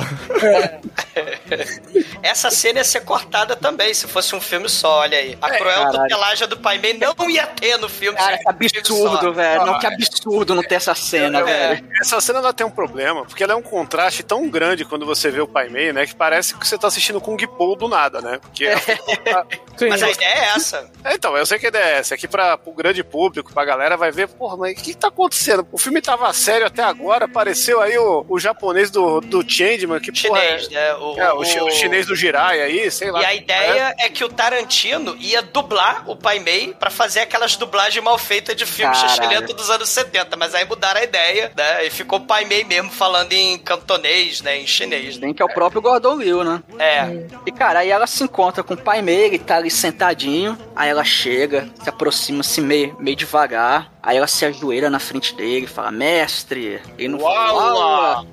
Mas, a- mas aí, fu! aí começa, né? Você entende cantonês aí? Ah, eu falo um pouco de japonês. Eu não perguntei se você fala japonês, eu odeio japonês. Japonês, tudo filho da puta. É tudo cabeçudo. Eu perguntei, eu, eu perguntei se você entende cantonês, porra. Aí, ah, eu entendo um pouquinho, tá. Me mostra aí então o que que você sabe. Vai lá, pega uma espada. Aí tem lá um suporte de espada, ela pega uma e fica lá em, em- em posição de luta e começa a atacar ele. Só cara, dá nem pro cheiro, né? E ele ainda fala o seguinte: se você me acertar um golpe, eu te chamo de mestre. E ele luta bem, estilão mestre Kami mesmo, com as mãozinhas pra trás, só desviando de tudo. E ela, cara, ela desce o braço ali, mas não adianta. Ele, ele vai. É, é- é assim, é- é- ele tira a noiva pra nada, velho. O pai Meiro é muito Ele pula em cima da espada dela, o Almighty. É humilhação total. é, ele sobe em cima da espada dela, depois é, desarma ela, aí pega a espada, joga assim de longe pra ela volta pro suporte e fala: Agora vem na mão, seu, seu estilo aí da garra do tigre contra o, a minha garra de águia. Aí eles começam a sair na mão ali, mas obviamente não, não dá nem pro cheiro também. Aí fala: Ó, você tá no máximo um nível amador ali, você é muito fraca, mas seu treino começa amanhã, beleza. Aí tem, né, aquela montagem de treino, ela carregando o balde d'água. Não, não, tem- não, não, pô, tem que falar que ela, ela, pe- ela tenta trapacear pegando uma pedra, né? Pra tacar na cabeça dele. Aí ele vai dar uma torção. Aí só que ela dá- faz a expressão não sei caralho, eu vou morrer. Não tem, não tem a capacidade de sair daqui. Ela Passou o braço é percebe- meu agora, né? É, exatamente. É, legal é isso, que ela percebe que ela tá morta. Ali, se ele quiser, tá morta naquele momento, né? A Sim. quantidade de dor que ela tá sentindo. Isso é muito foda mesmo, né? Eu fico pensando se o Pai Mei fez isso com o Bill, né? Chegou pra ele e falou: seu braço é meu. Mas Pô, essa, peraí, você tá querendo dizer que foi o Pai Mei que matou o David Carradine? Olha, não quero levantar suspeitas, né? Mas, né, a gente pode. A gente né? não sabe se foi o esquerdo ou o direito, galera. Vamos lá. É, e foi daí que a uma turma, né, começou a falar lá pros Crazy Eight, lembra? O braço de vocês que caiu no chão é meu. Ela, É, ela tá imitando exatamente. aí o mestre. E, e ele fala, né, olha só, o seu braço é meu, então vou deixar ele forte, musculoso, né, e aqui, pá, tá vendo essa tauba? Pá, ele destrói a tauba duas vezes, ela ficou horrorizada. Aí, tenta dar um soco, uma turma, ela vai, pá, aí, meu braço. Aí ele, ó, se chega um inimigo pra você e você fala, ah, o que, que você faz? Você não tem que fazer isso, você é fraca. Você vai lá e arrebenta e destrói essa talba. Como se o seu, seu uma hora que- inimigo- Não, a, a- a fala é assim, é mais ou menos a seguinte: se o inimigo chega perto de você, você faz o quê? Você se acovarda ou você fura ele com. Não, e- e ela questiona, a essa distância eu não consigo quebrar, né? Só consigo mais longe. Ele é, mas tem que ser a 10 centímetros. Quase 12 É, que é o famoso soco de 3 polegadas, né? Do, do, do, do Bruce Lee. Bruce Lee. Aliás, ó, é- é- essa cena me lembrou muito o treinamento do Remo, lembra? O Desarmado Do Perigoso?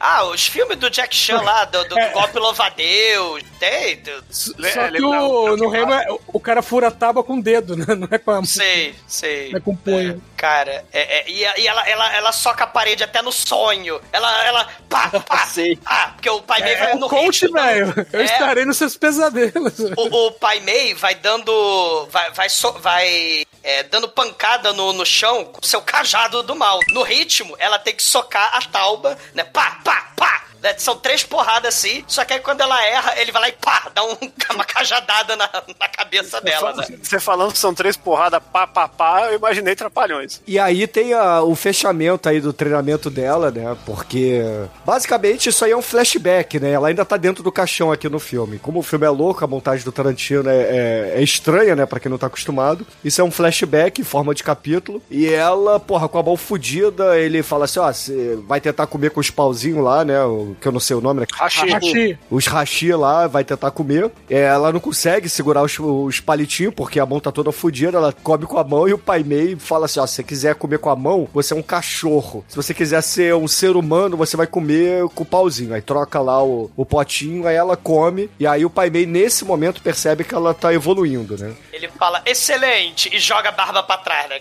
Ah, É. Pai Mei, né? Excelente! E aí- E aí corta novamente pra dentro do, do caixão. Ela tira um canivete escondido de dentro da bota, né? Porque ela tá amarrada ali, né? Até o, o Bud usou a cinta do irmão, né? Essa cinta vai ficar muito famosa e, e vai ser fatídica no futuro, né? Mas ela pega o canivete, corta ali as cordas da mão, lembra ali dos ensinamentos do Pai Mei e começa a quebrar a porra do caixão com um golpe de é, 3 polegadas do Bruce Lee. Ivy Heart, Palm Bomb, Explosion, Technique, Não, não de é, não é ele. Isso aí é só o. soco de meia polegada do Bruce Lee, né? Porra, aí- ela, ela dá vários socos. Ela virou a retroescavadeira Porque, Praticamente. mas ela não, assim, não dá a entender que ela tinha saído lá do Pai Mei conseguindo quebrar a porra da madeira. E aí ela consegue agora, né? E eh, começa a cair terra na cara dela, ela vai subindo ali no, no meio da terra, sendo maneira até. E aí, obviamente, a gente tem ali um, uma refilmagem, porra, inclusive no primeiro plano, igualzinho ao Evil Dead, meu irmão. É muito foda o pôster do Evil Dead, cara. É homenagem Ela sai foda. do- da, da cova, ela sai da cova e depois ela vai num boteco toda suja de terra e me dá um copo d'água aí. Ah, um copo d'água. E, e aí no dia seguinte a Ellie Drive vai lá encontrar o Bud, né? No capítulo 9 a já, né? Tem um corte aí, né, Almighty? É. E a Ellie Drive tá fazendo o quê? Tá driving, né, cara? Dirigindo o seu Firebird. né? É, a uma turma olha ela de longe, dá o, a sirena lá. Ela andou o deserto inteiro por um atalho descalça, cara.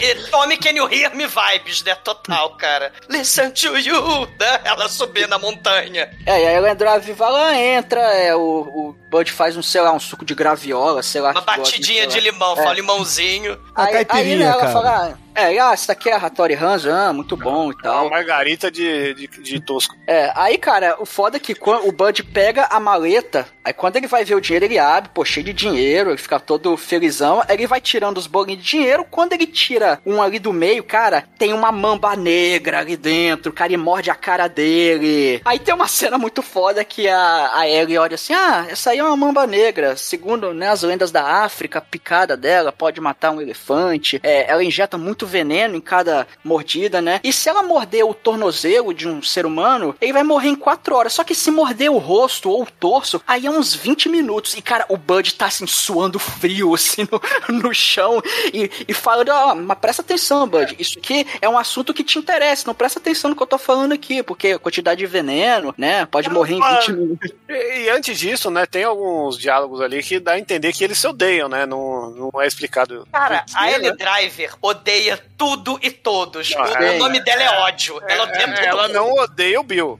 Não, ela, ela, odeia. E ele é o irmão do Bill ali. não, eu diria que é uma relação de amor e ódio, porque ela vira e mexe, discute com ele no telefone, fala as paradas, mas... Ela aí ele subestima só- ele pra caralho. É, aí é, ele solta o charminho, né, o Bill por telefone pra ela e ela é, se derrete inteira pra ele, basicamente é, É isso. complicado. É, o Bud, né, todo mundo fala, porra, tu é um merdão, você não consegue nada. E né? o personagem do Bud é meio estranho, né? Porque ele é filho, ele é filho não, ele é irmão do Bill e é um fudido do caralho, né? E até aquela cena do começo do filme é ele indo lá, pô, quer me ajudar, né? Você vai morrer, porque todo mundo subestima ele. Você vai Eles- morrer. Eles até mencionam que ah, a gente não se fala há um certo tempo. Isso. Então é, é, eles são meio distantes, assim. Isso, então eles não eles brigaram. relação muito é, boa. eles, eles brigaram e até pra desafiar o Bill, o que o Bill, né? O Bud fala: Ó, eu penhorei a porra da tua espada, tu não significa nada pra mim e tal, né? Tua espada de merda aí eu penhorei. Eles brigaram e o que o Bill tentou ir lá pedir. É, proteger ele, né? Porque todo mundo falou que se a uma turma chegar perto do Bud, o Bud vai morrer automaticamente. O Bud foi o único,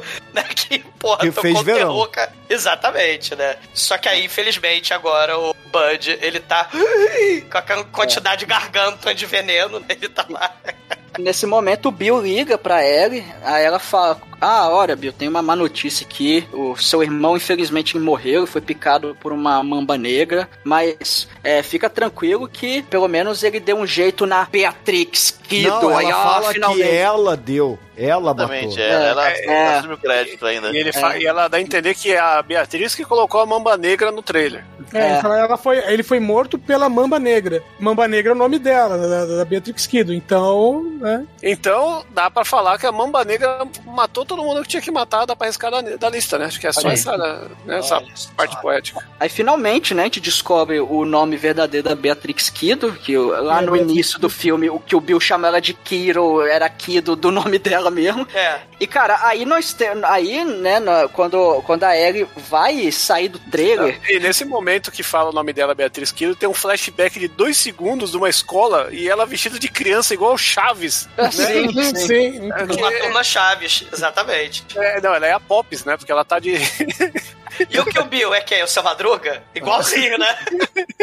Chuquinha, isso mesmo. Caralho, é muito. Essa cena aí é, é mais um fanservice pro, pro público japonês, sabe? Não pode ser.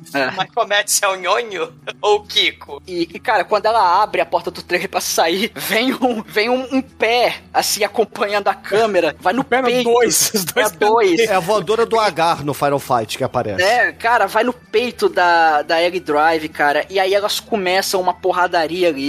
A Beatrix pega a, antena de TV que o Bruno lambeu quando era criança e começou. aí contra a Hattori, contra a Hattori Hanzo ali, cara. E, e aí, só, cara, só que, aí. só que a Hattori Hanzo não consegue. Você, é, é a parada. Assim, o, o tema desse filme é claustrofobia. Não só a cena do caixão, mas a cena de luta épica dentro de um espaço não épico, que é o trailer lento. Então a, a, a bainha, ela não consegue banhar porque o lugar é, é fechado, né? É, exatamente. A Ellen Driver, ela mata o Bud, né? Falando que a, a, raiva dela do, desse rolê todo é que justo ele matou a Beatriz Kido, né? Até esse momento aí, ela fica muito puta que justo um bosta que nem você foi o que fez isso aí e tal, né? Ela meio que... Uhum. Ela segue muito a ideia da honra lá que ela falou no começo que ela, ah, muito injusto isso aí, né? Mas aí ela mostra que ela tem um respeito muito grande, né? Pela, pô, ela é uma puta assassina fudida e um merda que nem você fez isso e tal. E, e a luta, e a luta é foda, né? Porque a luta, assim, lembrando da luta da Vernita Green, né? Você tem aí uma porradaria de respeito, cara. É parede sendo destruída. É, é o quê? Terminator é, 3, pô. É, é identidade Borne, assim, né? Não, Terminator é, 3, caralho. Tem, cara, tem cena de, de porradaria, né, e tal. Tem até raia com chutão, assim. E se na primeira cena lá, Laser você tem a, a, o exagero, voo, o chia, nesse tu tem claustrofobia e cena rápida, realista, né? Quer dizer, realista dentro do possível, né? É. E, e, e, ultra violence total. Tem até uma cabongada, cara. Tem o El Cabong, tem referência a Pepe Legal. A, a Beatrix Kido pega o violão do, do Bud e Cabong, né? Tem, tem, cabeça na privada, tio. O negócio é outro é. nível. Mas aí a Beatrix Kiro acha a espada do Bud, porque ele não piorou porra nenhuma. Ela pega a Hattori Hanzo do Bud, que tá inclusive cravada ali, né, com uma dedicatória do Bill pra ele. Ah, você, pa, para Bud, do Bill, você é o único homem que eu amei na minha vida. Algo assim. E aí elas desembanham suas espadas e começam a lutar ali. E novamente a gente tem uma cena de, de samurai, só que, porra, é, é aquela velha história. Tarantino sabe fazer a parada, porque é muito rápido, né? Elas começam a segurar a, a espada uma da outra ali, não, não tem muita porrada nesse sentido, mas a, a Beatrix Tem Kido... atenção, tem atenção. É, tem atenção. Aí elas dão aquela espaçada, né, na, depois da, da, primeira tensão, e aí a, a Beatrix Kido vira pra Ellen Driver e fala assim, porra, eu sempre, assim, papo de mulher aqui, entendeu? Papo calcinha aqui. Cara, por que que você... O que que você falou pro pai Mei pra ele arrancar teu olho, hein? E aí ela vira e fala assim, ah, eu falei que ele era um, um velho idiota, uma porra dessa, né? E aí ele pegou arrancou meu olho. Aí tem um flashback mostrando o pai Mei arrancando o olho da, da Ellen Driver. E aí ela fala, mas aí eu fui lá e matei esse filho da puta envenenado, entendeu? Aí deixa a Beatrix Kido mais puta ainda, né? Porque afinal de contas o pai Mei era o mestre dela, né? E aí a gente entende que a Ellen Driver não era uma lutadora fodona como a Beatrix Kido, porque ela não terminou o treinamento com o Pai Mei. E ela matou o Pai Mei. E aí a Beatrix Kido parte pra cima dela, arranca o outro olho da, da Ellen Driver, e aí começa barata tonta no chão, né? Falando, ah, eu vou te matar, sua filha da puta, que não sei o que, eu não vejo nada, mas eu vou te matar. E a Beatrix Kido não, não finaliza, né? Não dá um finish rim. Simplesmente deixa ela cega ali e que se foda, né? Ela ficou lá gritando, se debatendo. Provavelmente ela ia ficar lá até morrer, porque ela tava no meio do nada, ela não ia conseguir pedir Não ia ajuda. conseguir dirigir, né? E ainda tem uma mamba negra ali. É, a mamba, a, a mamba negra tava na espreita ali, né? Então, Ah, mas já é, tinha mordido, né? Então tava sem veneno. E assim, ah, mas det- ela é cobra venenosa, que pica. Que pica, que, Que pica. pica. E, e tem um detalhe que, cara, eu esqueci de falar, que quando a Beatrix Kido arranca o olho da Ellen Driver, ela joga o olho no chão e com os pés descalços. Lembrando que ela veio lá, porra, descalça, andando o deserto inteiro.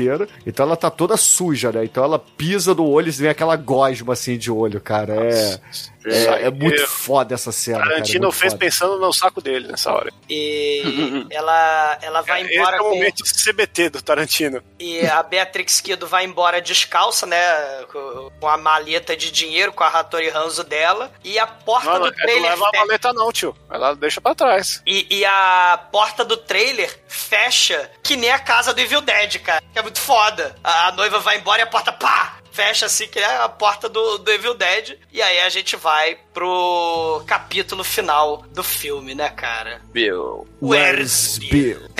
É, ela, ela procura um cara que era é como se fosse um, um pai pro Bill, né? Que é o Esteban Viaio. Que ele mora num. Que, cara, ele mora, sei lá, num povoado do México e é cafetão de uma galera lá. Enfim, é um, é um troço meio estranho, né? É, ele entra ô. no Tarantino. Entra no Tarantino verso, né? Que é explorado aí. Que é uma cunha, que ele era do Acunha Boys. É é curioso porque ele é o mesmo ator que faz o xerife no primeiro filme, né? É, É. verdade. Parker lá, né? É obrigatório aí a cota do, da promessa do Tarantino com ele. E, e a fala, o diálogo que eles têm, né, dele entregando o Bill pra ela aí, é muito assim, o, era pro Tarantino estar ali falando aquela porra, porque é muito. Ele escreveu pra ele essa cena, tá ligado? E aí ele percebeu que não era velho o bastante pro papel. Era pra ser o Ricardo Montalban, né? Do Khan. Aí É. sim. Mas aí só ficou lá na, vi- na vingança, a referência do Ricardo Montalban. Mas aí ele acaba dizendo, né? Ó, ele tá lá no condomínio do México. Ele gostaria que eu, que eu falasse, porque eu não seria tão mal, eu não daria um tiro na, na cara da minha número um. Eu só rasgaria a cara, a cara dela. Aí ele chama lá a prostituta número um dele, né? A Clara, Clarém! Né? Ele chama a Clara e oferece tequila antes de dar uma turma ir embora pra sua luta final. Ela matou todo mundo e agora ela vai até o lá o condomínio. É a luta final, é o clímax épico de todo o filme. Você, caralho, vai ser um pica, vai ser o caralho, não sei o quê. E que nada, Tarantino subverte a porra toda. Exatamente, porque ela chega ali, porra, toda sneak, né? Toda stealth, é, com a pistola e a, a espada nas costas, né? A pistola na mão, espada nas costas. Entra ali e apontando a arma, só que, porra, ela descobre da pior maneira que a bebê, a sua filha, a Beatrix Bill, está viva. E aí o Carradine, obviamente, né? O Bill, ele tá, tá brincando ali, a, a bebê e o Carradine estão com de brinquedo na mão. E, porra, desmontam ali a, a Beatrix Kido, né? Ela, porra, vê a filha viva, e aí eles se fingem de mortos e tal. E aí começa, porra, o, o, o Bill falando: ó, é, vamos conversar, entendeu? Vamos conversar antes, vai lá pro quarto, leva a filhinha, vamos. Primeiro vamos comer o sanduíche de presunto aqui, entendeu? Santos preso, sanduíche de maionese, mostarda e manteiga de amendoim, cara. Que, que horror, com facão, que ele faz com o facão do mal. Né? E aí, é, ele conta a historinha que a, a menina é uma assassina nata, né? Por natureza, tal como a mãe. Porque ela, porra, esbigalhou o seu peixinho dourado com os pés em cima do carpete. Aí ele fica todo orgulhoso contando a história. E aí, porra, obviamente a Beatrix Kido também não dá esporra da filha, né? Fala assim, pô, que bonito, minha filha, que legal. Você sabe a diferença entre a vida e a morte, né? E aí eles vão lá ela pro tá quarto. meio catatônica, né? Porque ela ainda tá tentando conceber a situação, né? É. Ela tá igual a gente, né? E aí eles vão lá pro quarto da, da menina. O Bill, fa- é, assim, conta algumas historinhas, né? Fala assim, poxa, ela... Quando eu mostrei uma foto sua pra bebê, ela virou pra mim e falou, ah, essa aqui é a mulher mais bonita que eu já vi na minha vida. Enfim, enche ali a bola da, da Beatrix. A Beatrix, porra, se desmancha ali. E aí o Bill dá a sugestão, poxa, você não quer ver um vídeo com ela, não? E aí, ah, obviamente, a menina, porra, aquela menina tem probleminhas. Fala assim, ah, eu quero ver Shogun Assassin antes de dormir. Jogou Assassin que já foi podcast, mas na versão full Olha sem aí. corte japonesa, que é o, o Lone Wolf in Cub Baby Hard, é o Baby Cart Tuados, né? E aí a, a Uma Thurman vê lá o filme com a filhinha, tem aquela ceninha romântica, né? A, a menina dorme ali nos braços dela. E aí ela deixa ali o colarzinho que ela tá usando pra. Porque vai que, vai que o Bill mata ela, né? Então deixa ali pra filha uma, uma lembrança. E vai ali pra sala principal do Bill, onde o Bill tá ali brincando com a Hattori Hanzo da Beatrix e fala assim: Olha, sua espada é bonita. Estou aqui admirando esta belíssima obra de arte. Mas senta aí, vamos trocar uma ideia, entendeu? Eu sou old school, eu sou um cara das antigas, eu sei que você quer resolver as paradas, mas se você. Com a espada, né? É, Vamos com a um espada, de mas pô. espada. Vamos fazer o seguinte, assim, a gente pode ir agora ali pra minha praia privada, porque eu sou um rico snob milionário, eu sou primo aqui da, na- da Narcisa. Mas, pô, se quiser fazer bonito, vamos esperar o pôr do sol, que é como é dos filmes do Kurosawa, entendeu? Então, senta aí. Aí a, a Beatrix senta, só que aí ela tenta correr pra pegar a espada do Bill, que tá ali em frente, como se fosse um enfeite, né? Em cima de uma. de um- uma espécie de aparador ali na entrada da casa. E aí o Bill pega um- uma coach, dá um teco assim na porra de, um, de umas paradas, né? De umas, é, de uma. É, na, na televisão primeiro, é verdade, né? Dá na televisão. E aí a, a Beatrix fala: opa, ele tá armado, né? E fica quietinha ali. E aí eles começam a conversar, né, cara? E aí chega o, um diálogo muito foda, né? Que, porra, é, basicamente ele começa a desconstruir a Beatrix ali. E eu acho que esse é o. Assim, é, a construção desse diálogo é o melhor diálogo do Tarantino que ele já fez até hoje, na minha opinião. Porque, primeiro ele, ele, ele dispara um dardo na, na Beatrix, né? Dispara um dardo lá que é um soro, da, verdade. é. Que é um soro da verdade, e aí ela, porra, vai tirar ele fala assim: ó, se você tirar essa porra, porque vai demorar uns dois minutos pra ele fazer efeito, eu vou dar outro teco na tua cara. Então fica, fica esperta aí. E aí ele espera fazer o efeito contando uma analogia, que eu acho, porra, perfeita aqui, perfeita. Que ele conta a Essa foi analogia. foda mesmo. É, ele conta a analogia do Super-Homem, né? O personagem da, da DC. Que ele fala assim: porra, o Super-Homem é um, é um personagem que, cara, me fascina. Porque ele acorda como Super-Homem. E o seu alter ego é o Clark Kent. O Homem-Aranha não, ele é o Peter Parker. Aí ele tem que botar a roupa dele lá pra virar o Homem-Aranha. O Batman é o Bruce Wayne, ele tem que botar a roupa pra virar o Bruce Wayne. No Batman tem controvérsias, mas tudo bem. Mas o super-homem, ele é o super-homem. Então, ele se fantasia nesse alter ego de Clark Kent porque ele despreza o ser humano. Ele acha o ser humano um ser covarde, um ser inferior. Então, aquilo ali é, é a visão do super-homem para a humanidade. E você, Beatrix, você é isso aí. Você é uma assassina. Você acha que a sua vida lá em El Paso ia dar certo? Você acha que a tua vida lá vendendo disco na loja do Tommy ia dar certo? Aí ela, obviamente, tem que começar a falar a verdade, né? E, porra, mostra como a Uma Thurman é uma atriz foda nessa hora, porque ela vai construindo, assim, as emoções dela, né? Então, primeiro ela responde com raiva, dizendo, não, não ia dar certo. Aí ele pergunta assim, você é uma assassina, não é? Você sentiu prazer em todo mundo que você matou. E aí ela fala assim, porra, num misto de choro de, assim, de sofrimento, mas ao mesmo tempo de felicidade, né? E fala assim, é, realmente eu tive prazer em matar todo mundo até chegar a você. Ele até demora um pouquinho pra responder nessa parte. Você até fica assim, caralho, será que ela vai falar sim ou não? Ela demora, sei lá, uns 10 segundos, acho, pra responder. Ela fala que sim, ela sente o prazer em matar todo mundo. O que o Bruno falou é verdade mesmo. É, é um diálogo gigante, como o diálogo Tarantino. E só que esse realmente constrói muitas coisas muito fodas. Esse lado aí, né, do Nietzsche, do, do super-homem, Ubermensch, o, o nós somos assassinos, nós somos foda, a humanidade é patética, fraca, covarde. Tem esse lado, né, do, do Ele- Clark ele- Kent. Ele né? até mete uma referência que ele fala Natural Born Killers, né? Natural Born Killer, exatamente. Que faz Mas tem ao Assassino de Natureza que já foi podcast. E tem mais outras duas coisas nessa cena. Tem uma parada muito foda que o Tarantino faz, que é uma espécie de ode ao cinema e à nostalgia e à infância dele. Porque se vocês reparam essa cena toda, é uma. Começa com criança brincando de cowboy, de matar, de mocinho bandido. Tem referência à história em quadrinho, tem referência a peixinho dourado, a ver filminho com a mamãe, tem referência aí à infância, né? A memória, a nostalgia que a gente falou lá no primeiro programa. Tem referência à história em quadrinho com super-homem, né?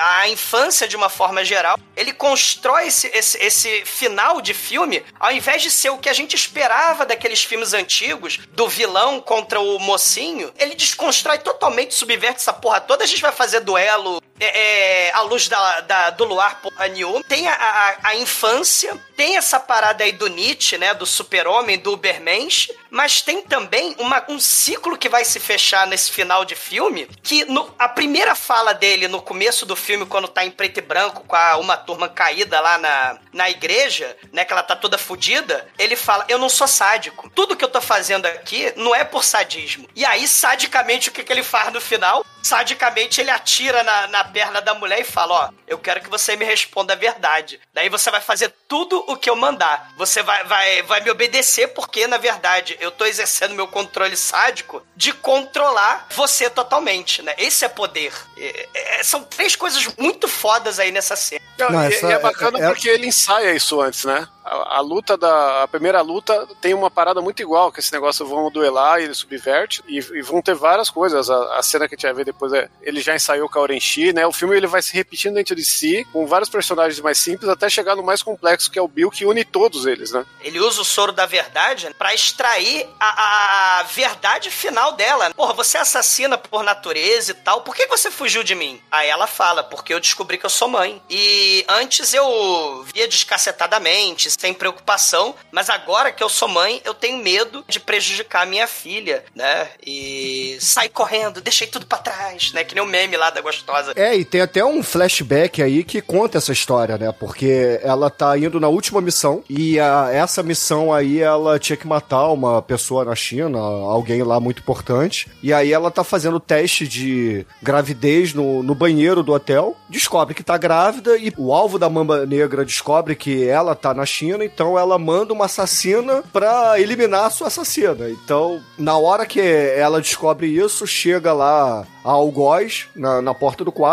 fingindo ser serviço de quarto. Só que a Uma Thurman tá nervosa porque descobre que tá, tá grávida, deixa cair o teste de gravidez enquanto tá olhando pelo olho mágico. E aí, quando ela se abaixa para pegar o teste de gravidez no chão, a assassina do lado de fora dá um tiro de 12 na porta e começa a porradaria, né? E vem o Mexican Standoff, que tem que ter em todo o filme do Tarantino. E aí a, a, a Uma Thurman vira pra ele e fala assim: Olha, eu sou a mulher mais foda do mundo, eu sou a mulher mais temida desse planeta, mas nesse momento aqui, eu sou uma mãe. Eu acabei de descobrir que eu tô grávida. Então, porra, pega esse teste de gravidez aí no chão, entendeu? Olha, confirma isso. Aí a assassina fica nessa, né? De, porra, é, pego, não pego, né? Fica com receios ali, mas acaba pegando, olha, confirma a verdade. E aí ela fala assim, pô, e aí, o que, que a gente faz? Aí a uma tampa fala assim, ah, mete o pé, vai para casa. Nada aconteceu, entendeu? E aí é o que Você vai acontece. embora que eu também vou embora e fica por isso mesmo. É, isso aí. Aí o, o- né, voltamos Bill e, e Bia, e aí ele fala né, que ela sumiu e que o que ele pensou que tinha acontecido com ela é que ela tinha morrido. Quando você não voltou, foi atrás. Aí ele falou assim que ele teve lá os seus meses de luto e saiu procurando. Ele falou quando ele foi para El Paso, ele não estava indo atrás dela, ele estava indo atrás das pessoas que ele achava que tinha matado ela. Só que aí ele descobre que, porra, ela abandonou a porra toda, tava grávida e ia casar com um capial qualquer, né? E aí ele fica É, e puto e fez o que fez, né? Aí ele até fala assim: ah, eu dei uma. Assim, eu fui um pouquinho exagerada aquela, mano, assim, porra, tu tá de sacanagem, né? Tu foi exagerado? Tu matou geral e deu tiro na minha lata, seu filho da puta. Overreact, né? Overreactzeio. E aí o Bill fala assim: é, minha filha, a gente tem algumas coisas pra resolver, né? Acho que não vai dar pra, pra ficar discutindo aqui. Aí, porra, ele saca a espada, sentado ainda, né? Cara, isso é muito foda, né, cara? É, o- o- a luta final são eles sentados na mesa, meu irmão. Eles não levantam em nenhum momento pra porradaria. O Bill cara. indolente. O que o Bill. É o David Carradine bêbado que não se levanta nem pra lutar na cena de ação dele. Aí ele dá, dá, dá a espadada, ela se esquiva, aí usa a própria espada, né, pra não cair, se levanta, e aí eles ficam naquela parada de samurai, né, um segurando a espada do outro e tal. Só que aí o Thurman, porra, a Beatrix Kido, usa lá o golpe do, dos cinco toques da morte que o Pai Mei ensinou pra ela, né. E o Bill é pego de surpresa, começa a babar sangue, aí vira pra ela, já entende que tá morto ali, né, não, não tem jeito, e vira e fala assim, porra, o Pai te ensinou isso aí, né. Ela falou, é, ensinou sim. Porra, por que que tu nunca me falou que ele te ensinou isso? Ah, porque eu sou má. É muito foda isso, cara. É muito foda. Porque a gente percebe que, porra, a Beatrix não é uma heroína, na verdade, né? Ela é só uma filha da puta que tá aí é, atrás de vingança mesmo. Então. Ela, ela é o Rambo de saias. né? É, na verdade ela, ela queria sossego, redenção, né? E aí o Bill foi lá e fudeu com tudo, porque ela- por mais que ela sabia, né, que, que aí ela fala que, ah, eu sabia que eu não ia ser feliz, mas eu queria tentar pela minha filha, né? É vingança! É, e aí gerou essa onda de vingança por causa de uma falta de diálogo do casal que não se tratou, né, cara? Vingança! Porque o Bill tinha uma, uma relação de poder. Todo mundo em volta dele, o cara tem a relação de poder, né? Ele é o mandante do. E é sádico esquadrão. pra caralho, né? Contradizendo o que ele disse no começo, né? E ele sente prazer em ser sádico pra caralho. E aí o David Carradine, como um belo pão doce que ele é, né? Então ele, porra, elegante. Ele levanta, vira pra, pra- Eles até têm ali um certo carinho, né? Eles conversam assim, ela... bem ou mal, cara, é, é uma relação de amor e ódio, né? Que eles têm um pelo outro ali. E aí ele levanta, é, ajeita ali a, a sua roupa, né? Pergunta assim, aí, eu tô, eu tô bem? Ela fala assim, é, você tá bem aí, a sua história vai terminar bem. Aí ele limpa, assim, o restinho de baba de sangue que ele tinha ali no queixo dele. Vira as os copos de tequila, Não, né? Ele pergunta como é que você.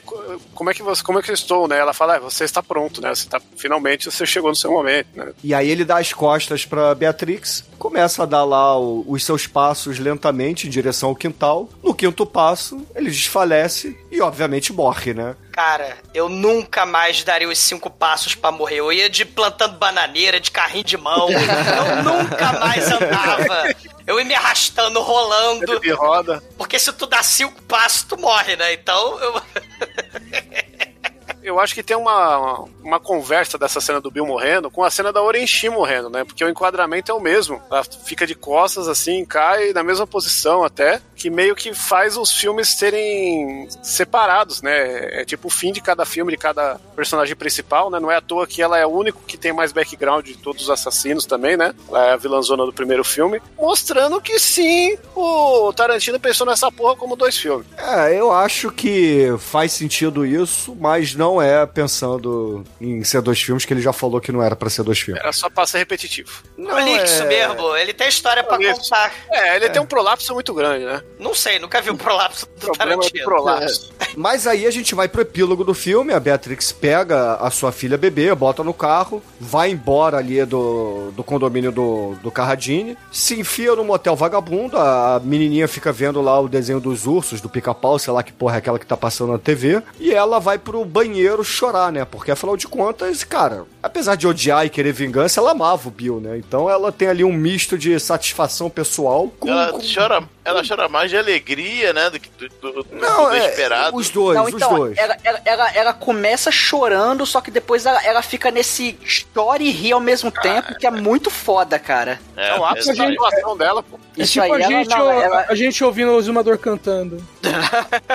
Ah, eu só, eu, eu só Cara, choro ultimamente. é, eu também só choro. Eu não tenho Como assim? início de Como alegria assim? nenhuma com o Exumador cantando, Hoje foi cara. foda. Hoje foi, ó. Hoje foi Tudo, um nível. tudo, que, tudo que eu faço, vocês acham que é sadismo, mas é masoquismo. Tudo que eu faço é com sofrimento, mas é pensando em vocês, é pro bem de vocês. A minha voz melodiosa é um presente pra vocês. É, Cara. o- o- os ouvintes não passam de, de dois minutos de podcast, porque será?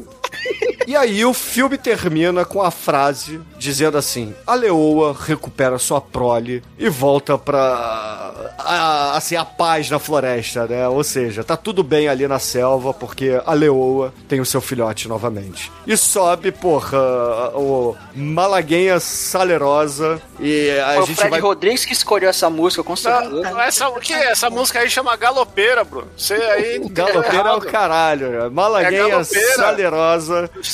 Malagueia, salerosa. E aí a gente vê o- os créditos finais do filme, né? Contando todo mundo. Aí é o estilo clássico, né? Como se fosse um, um filme antigo mesmo. O ponto de interrogação Nelly Driver. É, também é, É, muito é. foda. Que é uma ponta aberta aí pra sequência, né? Ellen Driver, o Papo da Gogo e a filhinha lá da, da primeira vítima. Eu gosto do Bill também, que o crédito dele é ele caído. É, exatamente. E, e só agora, pra quem quiser fazer o bingo do podcast, né? O Nicolas Cage está no filme ali nos créditos, pelo menos como o apelido do, do cameraman. Então, tá aí Nicolas Cage mencionado nesse episódio. Duvidado aí no último minuto. Ó, tem Malaguenha, so- Sale Rosa de Estão de Chororó, hein? É, isso aí é o. E do Avenged Sevenfold, cara. Caralho. Nossa senhora.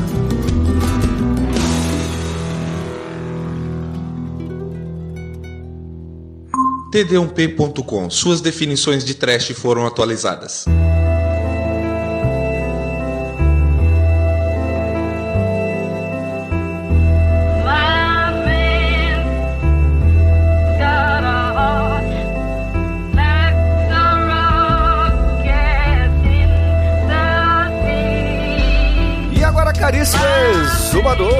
Contem para os ouvintes do podcast aqui nessa edição número 600. Quem diria que chegaríamos a 600 programas, cara? Conta aí, o que, que você achou de Kill Bill? E conta também pra gente, cara, qual dos dois é o predileto pra você? 600 aperitivo pro 666, que tá chegando. Daqui a dois anos. É, mas, mas tá chegando. É, não dá pra falar, né, qual dos dois é melhor, porque o próprio Tarantino ele falou, né, pra ser um filme só, a primeira parte com, a- com essa questão aí de, de filme de samurai, filme de ninja, o Shia, tal, os Crazy Eight. Mas a segunda parte, né, que seria o volume 2, tem uma explicação, né, uma motivação dos personagens, de vários personagens, a conclusão, né, pro épico de vingança. É uma, é, é uma conclusão que subverte tudo e é uma história de, de paixão pelo amor ao cinema, né, que o Tarantino faz a porrada de homenagem, 300 homenagens por segundo, né, e a gente vai ter esse, essa, essa subversão plena, né, com infância, com a questão do sadismo, com o super-homem no clímax, é, entre, entre as cenas de ação épica, né, as referências todas, tudo que é filme, tudo que é música, a gente também aprende a fazer batida de limão, né, no trailer Xexelento, a gente aprende a fazer sanduíche de maionese com, com mostarda na ponta da faca, e uma das cenas megalovax foda do Kill Bill, o David Carradine, lutando de forma indolente, sentado na cadeira, né, que ele vai lutar sentado na cadeira, né, por uma das cenas mais fodas de luta de espada, é uma homenagem do Tarantino ao cinema e todas as referências dele de moleque, né, de, de adolescente, e, cara, merece nota 5. E agora, Anjo Negro, sua vez, cara. Conta aí pra gente o que, que você achou desse épico que é o Kill Bill. E a- se você quiser também dizer qual é a- o, o seu predileto entre eles, mas diga aí a sua nota pra esse épico glorioso que fizemos hoje no programa 600. né? É um filme só, né? Não adianta falar qual é o melhor. Eu acho. Eu gosto dos dois igualmente, embora eu goste muito mais da- das cenas de, do primeiro com, com anime, é mais experimental, e tem mais porrada. Mas enfim, cara, é bom pra cacete, pô. Não tem o que falar, cara. É nota 5, acabou, chega. Caríssimo Almighty, sua vez, conta aí, cara, o que, que você achou do épico, a sua nota pra ele, e se quiser, qual dos dois você prefere? Pô, vi os filmes na época do lançamento.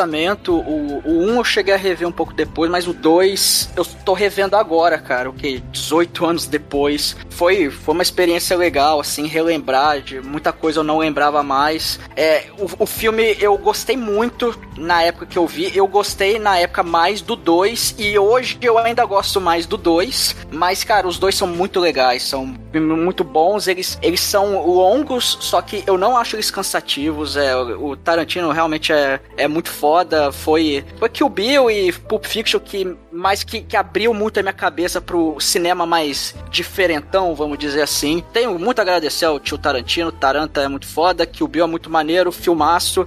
Tem, tem uma coisinha ou outra assim que, que não é defeito, mas é eu, eu vi que não é o que eu esperava, mas enfim, é o filme como todo é muito maneiro. Quem não viu, veja que é foda pra caralho, ou pelo menos ouça a trilha sonora, nota 5.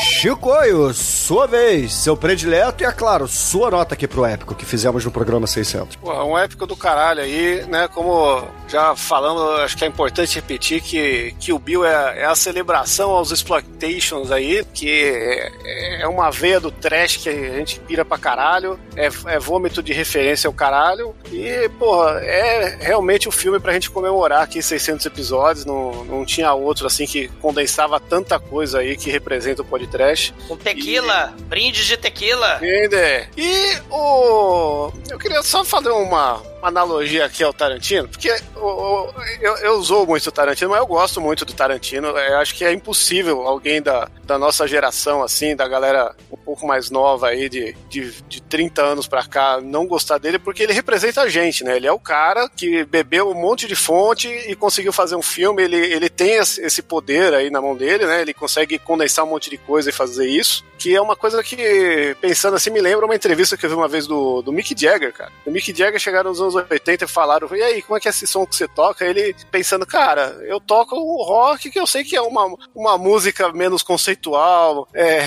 periférica, sabe? É um negócio que eu sei que, que é abaixo do padrão, mas a gente bebe do blues, bebe do soul, do jazz, que esses caras assim fazem música. E, e a gente faz rock, que é um negócio pra, pra massa, né? E o Tarantino é meio que isso, ele pega o Godard, um monte de, de referência pica aí, da Palma, esses caras são os medalhões de ouro do cinema, né? E consegue condensar num filme desse pro grande público, né? Eu acho que esse mérito ele não tira pra ninguém, ele é o cara que passa a tocha pra uma galera aí que vem depois até hoje aí, sei lá, Edgar Wright, o caralho. E então é impossível falar mal do cara como eu falo, mas é porque eu, eu sou cuzão, né? Então, é, Brinde, um brinde.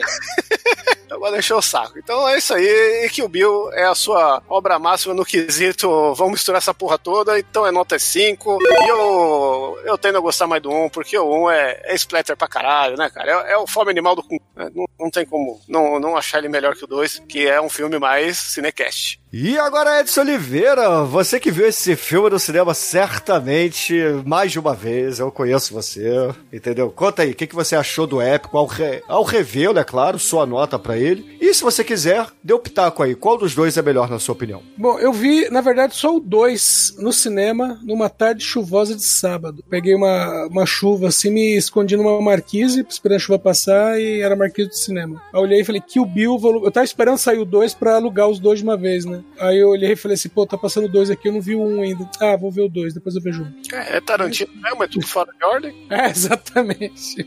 O começo do 2 é antes do começo do 1. Um. É verdade. Bom, eu ah, assisti esse filme depois trocentas vezes, aluguei, realuguei, vi na TV. Adoro o filme. Meus filhos adoram esse filme também. É, fiz eles assistirem, obriguei os, os moleques a assistirem. As meninas, os moleques Os assistirem. moleques, de, dos, os 12 moleques e as 33 meninas. Entre o 1 e o 2 aí que tá, né? Eu vou muito pelas cenas, né? No 1 eu adoro a cena do, do- dos, é, dos 88 malucos lá, né? O 88 Crazies. Mas no 2 tem o Pai Mei, né? O treinamento do Pai Mei também que é muito foda, né? Então meio que equilibra pra mim. Eu, eu O gosto dos caixão, dois. né? O caixão também é O foda. caixão da hora também, que, putz, é total Bruce Lee. Apesar que não é total Bruce Lee de filme, mas é total Bruce Lee de treinamento, né? É, é- isso pra mim é o que conta. Então eu vejo os dois filmes é, como um filme só, né? uma história só. Gosto pra caramba, adoro as, as referências que são mostradas no filme e tal. É, é- amplia, né? O. Se você, ah, eu curto filmes de ação, ah, vou ver o Tarantino de ação, mas a partir daí você vai ver muito mais coisa que é referenciado nesses filmes. E, meu, nota 5, é um filme maravilhoso. E, caríssimos ouvintes, a minha nota para o épico aqui no podcast, obviamente, será uma nota 5, que concede uma nota 5. Eu tendo a gostar mais do primeiro filme, por ele ser mais rápido, no, não no- na metragem. Na metragem, talvez 10, 15 minutinhos, mas, cara, é porrada do início ao fim. É muito filme de Kung Fu, o primeiro filme. O segundo já tem mais história, tem um pouco mais de arte e tal, mas, entendeu? A, a veia trash fala mais alto nessa hora, então o primeiro filme é mais trash, na minha opinião. Principalmente que a gente tem lá os Crazy 88, né, cara? Aquela cena é, é impagável. Obviamente que o Pai Mei também é muito foda, eu concordo com o Edson, mas os Crazy 88, aquela cena ali é sensacional. E, porra, esse épico aqui tem o melhor diálogo do Tarantino, que é o mestre dos diálogos, então minha opinião é essa. E, assim, agradecer a todos os ouvintes, né? A gente tá aqui no episódio especial, um programa de número 600, eu acho fundamental a gente é, dizer pros ouvintes que, porra, a gente chegou aqui graças a vocês. Sem vocês, sem o apoio, sem a, a continuidade do Fang, né? Como diria o nosso é, saudoso Bojica, a gente não, não continuaria fazendo isso aqui. Isso aqui é um prazer, obviamente, a gente curte bater esse papo aqui toda semana com os amigos, mas a gente poderia fazer isso sem a pressão, né? então, sem a pressão de lançar um programa toda semana. Então, assim, São que explode coração! Exatamente. Ouvintes, vocês são fodas pra caralho, cara. Então a gente faz isso aqui numa retribuição. Na verdade, a gente continua fazendo isso aqui numa retribuição a vocês, porque vocês são sensacionais. E Anjo Negro, aproveita aí que esse é o programa 600, capricha na música de encerramento. Vai, Ó. conta aí pra Ó, gente. Óbvio, né, cara? Porque Bill é ídolo, né, cara? Bill. Bill sendo ídolo, cara, em é homenagem, em homenagem a Ellen Driver, Eyes Without a Face. Então, excelente, ouvinte. Fique aí com o Billy Idol e até a semana que vem. E, e o Nietzsche falou: Deus tá morto. Tarantino avisou que que o Bill morreu.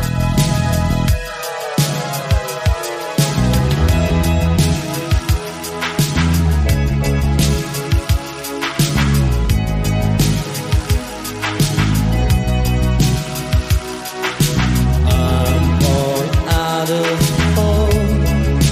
One more bad break could bring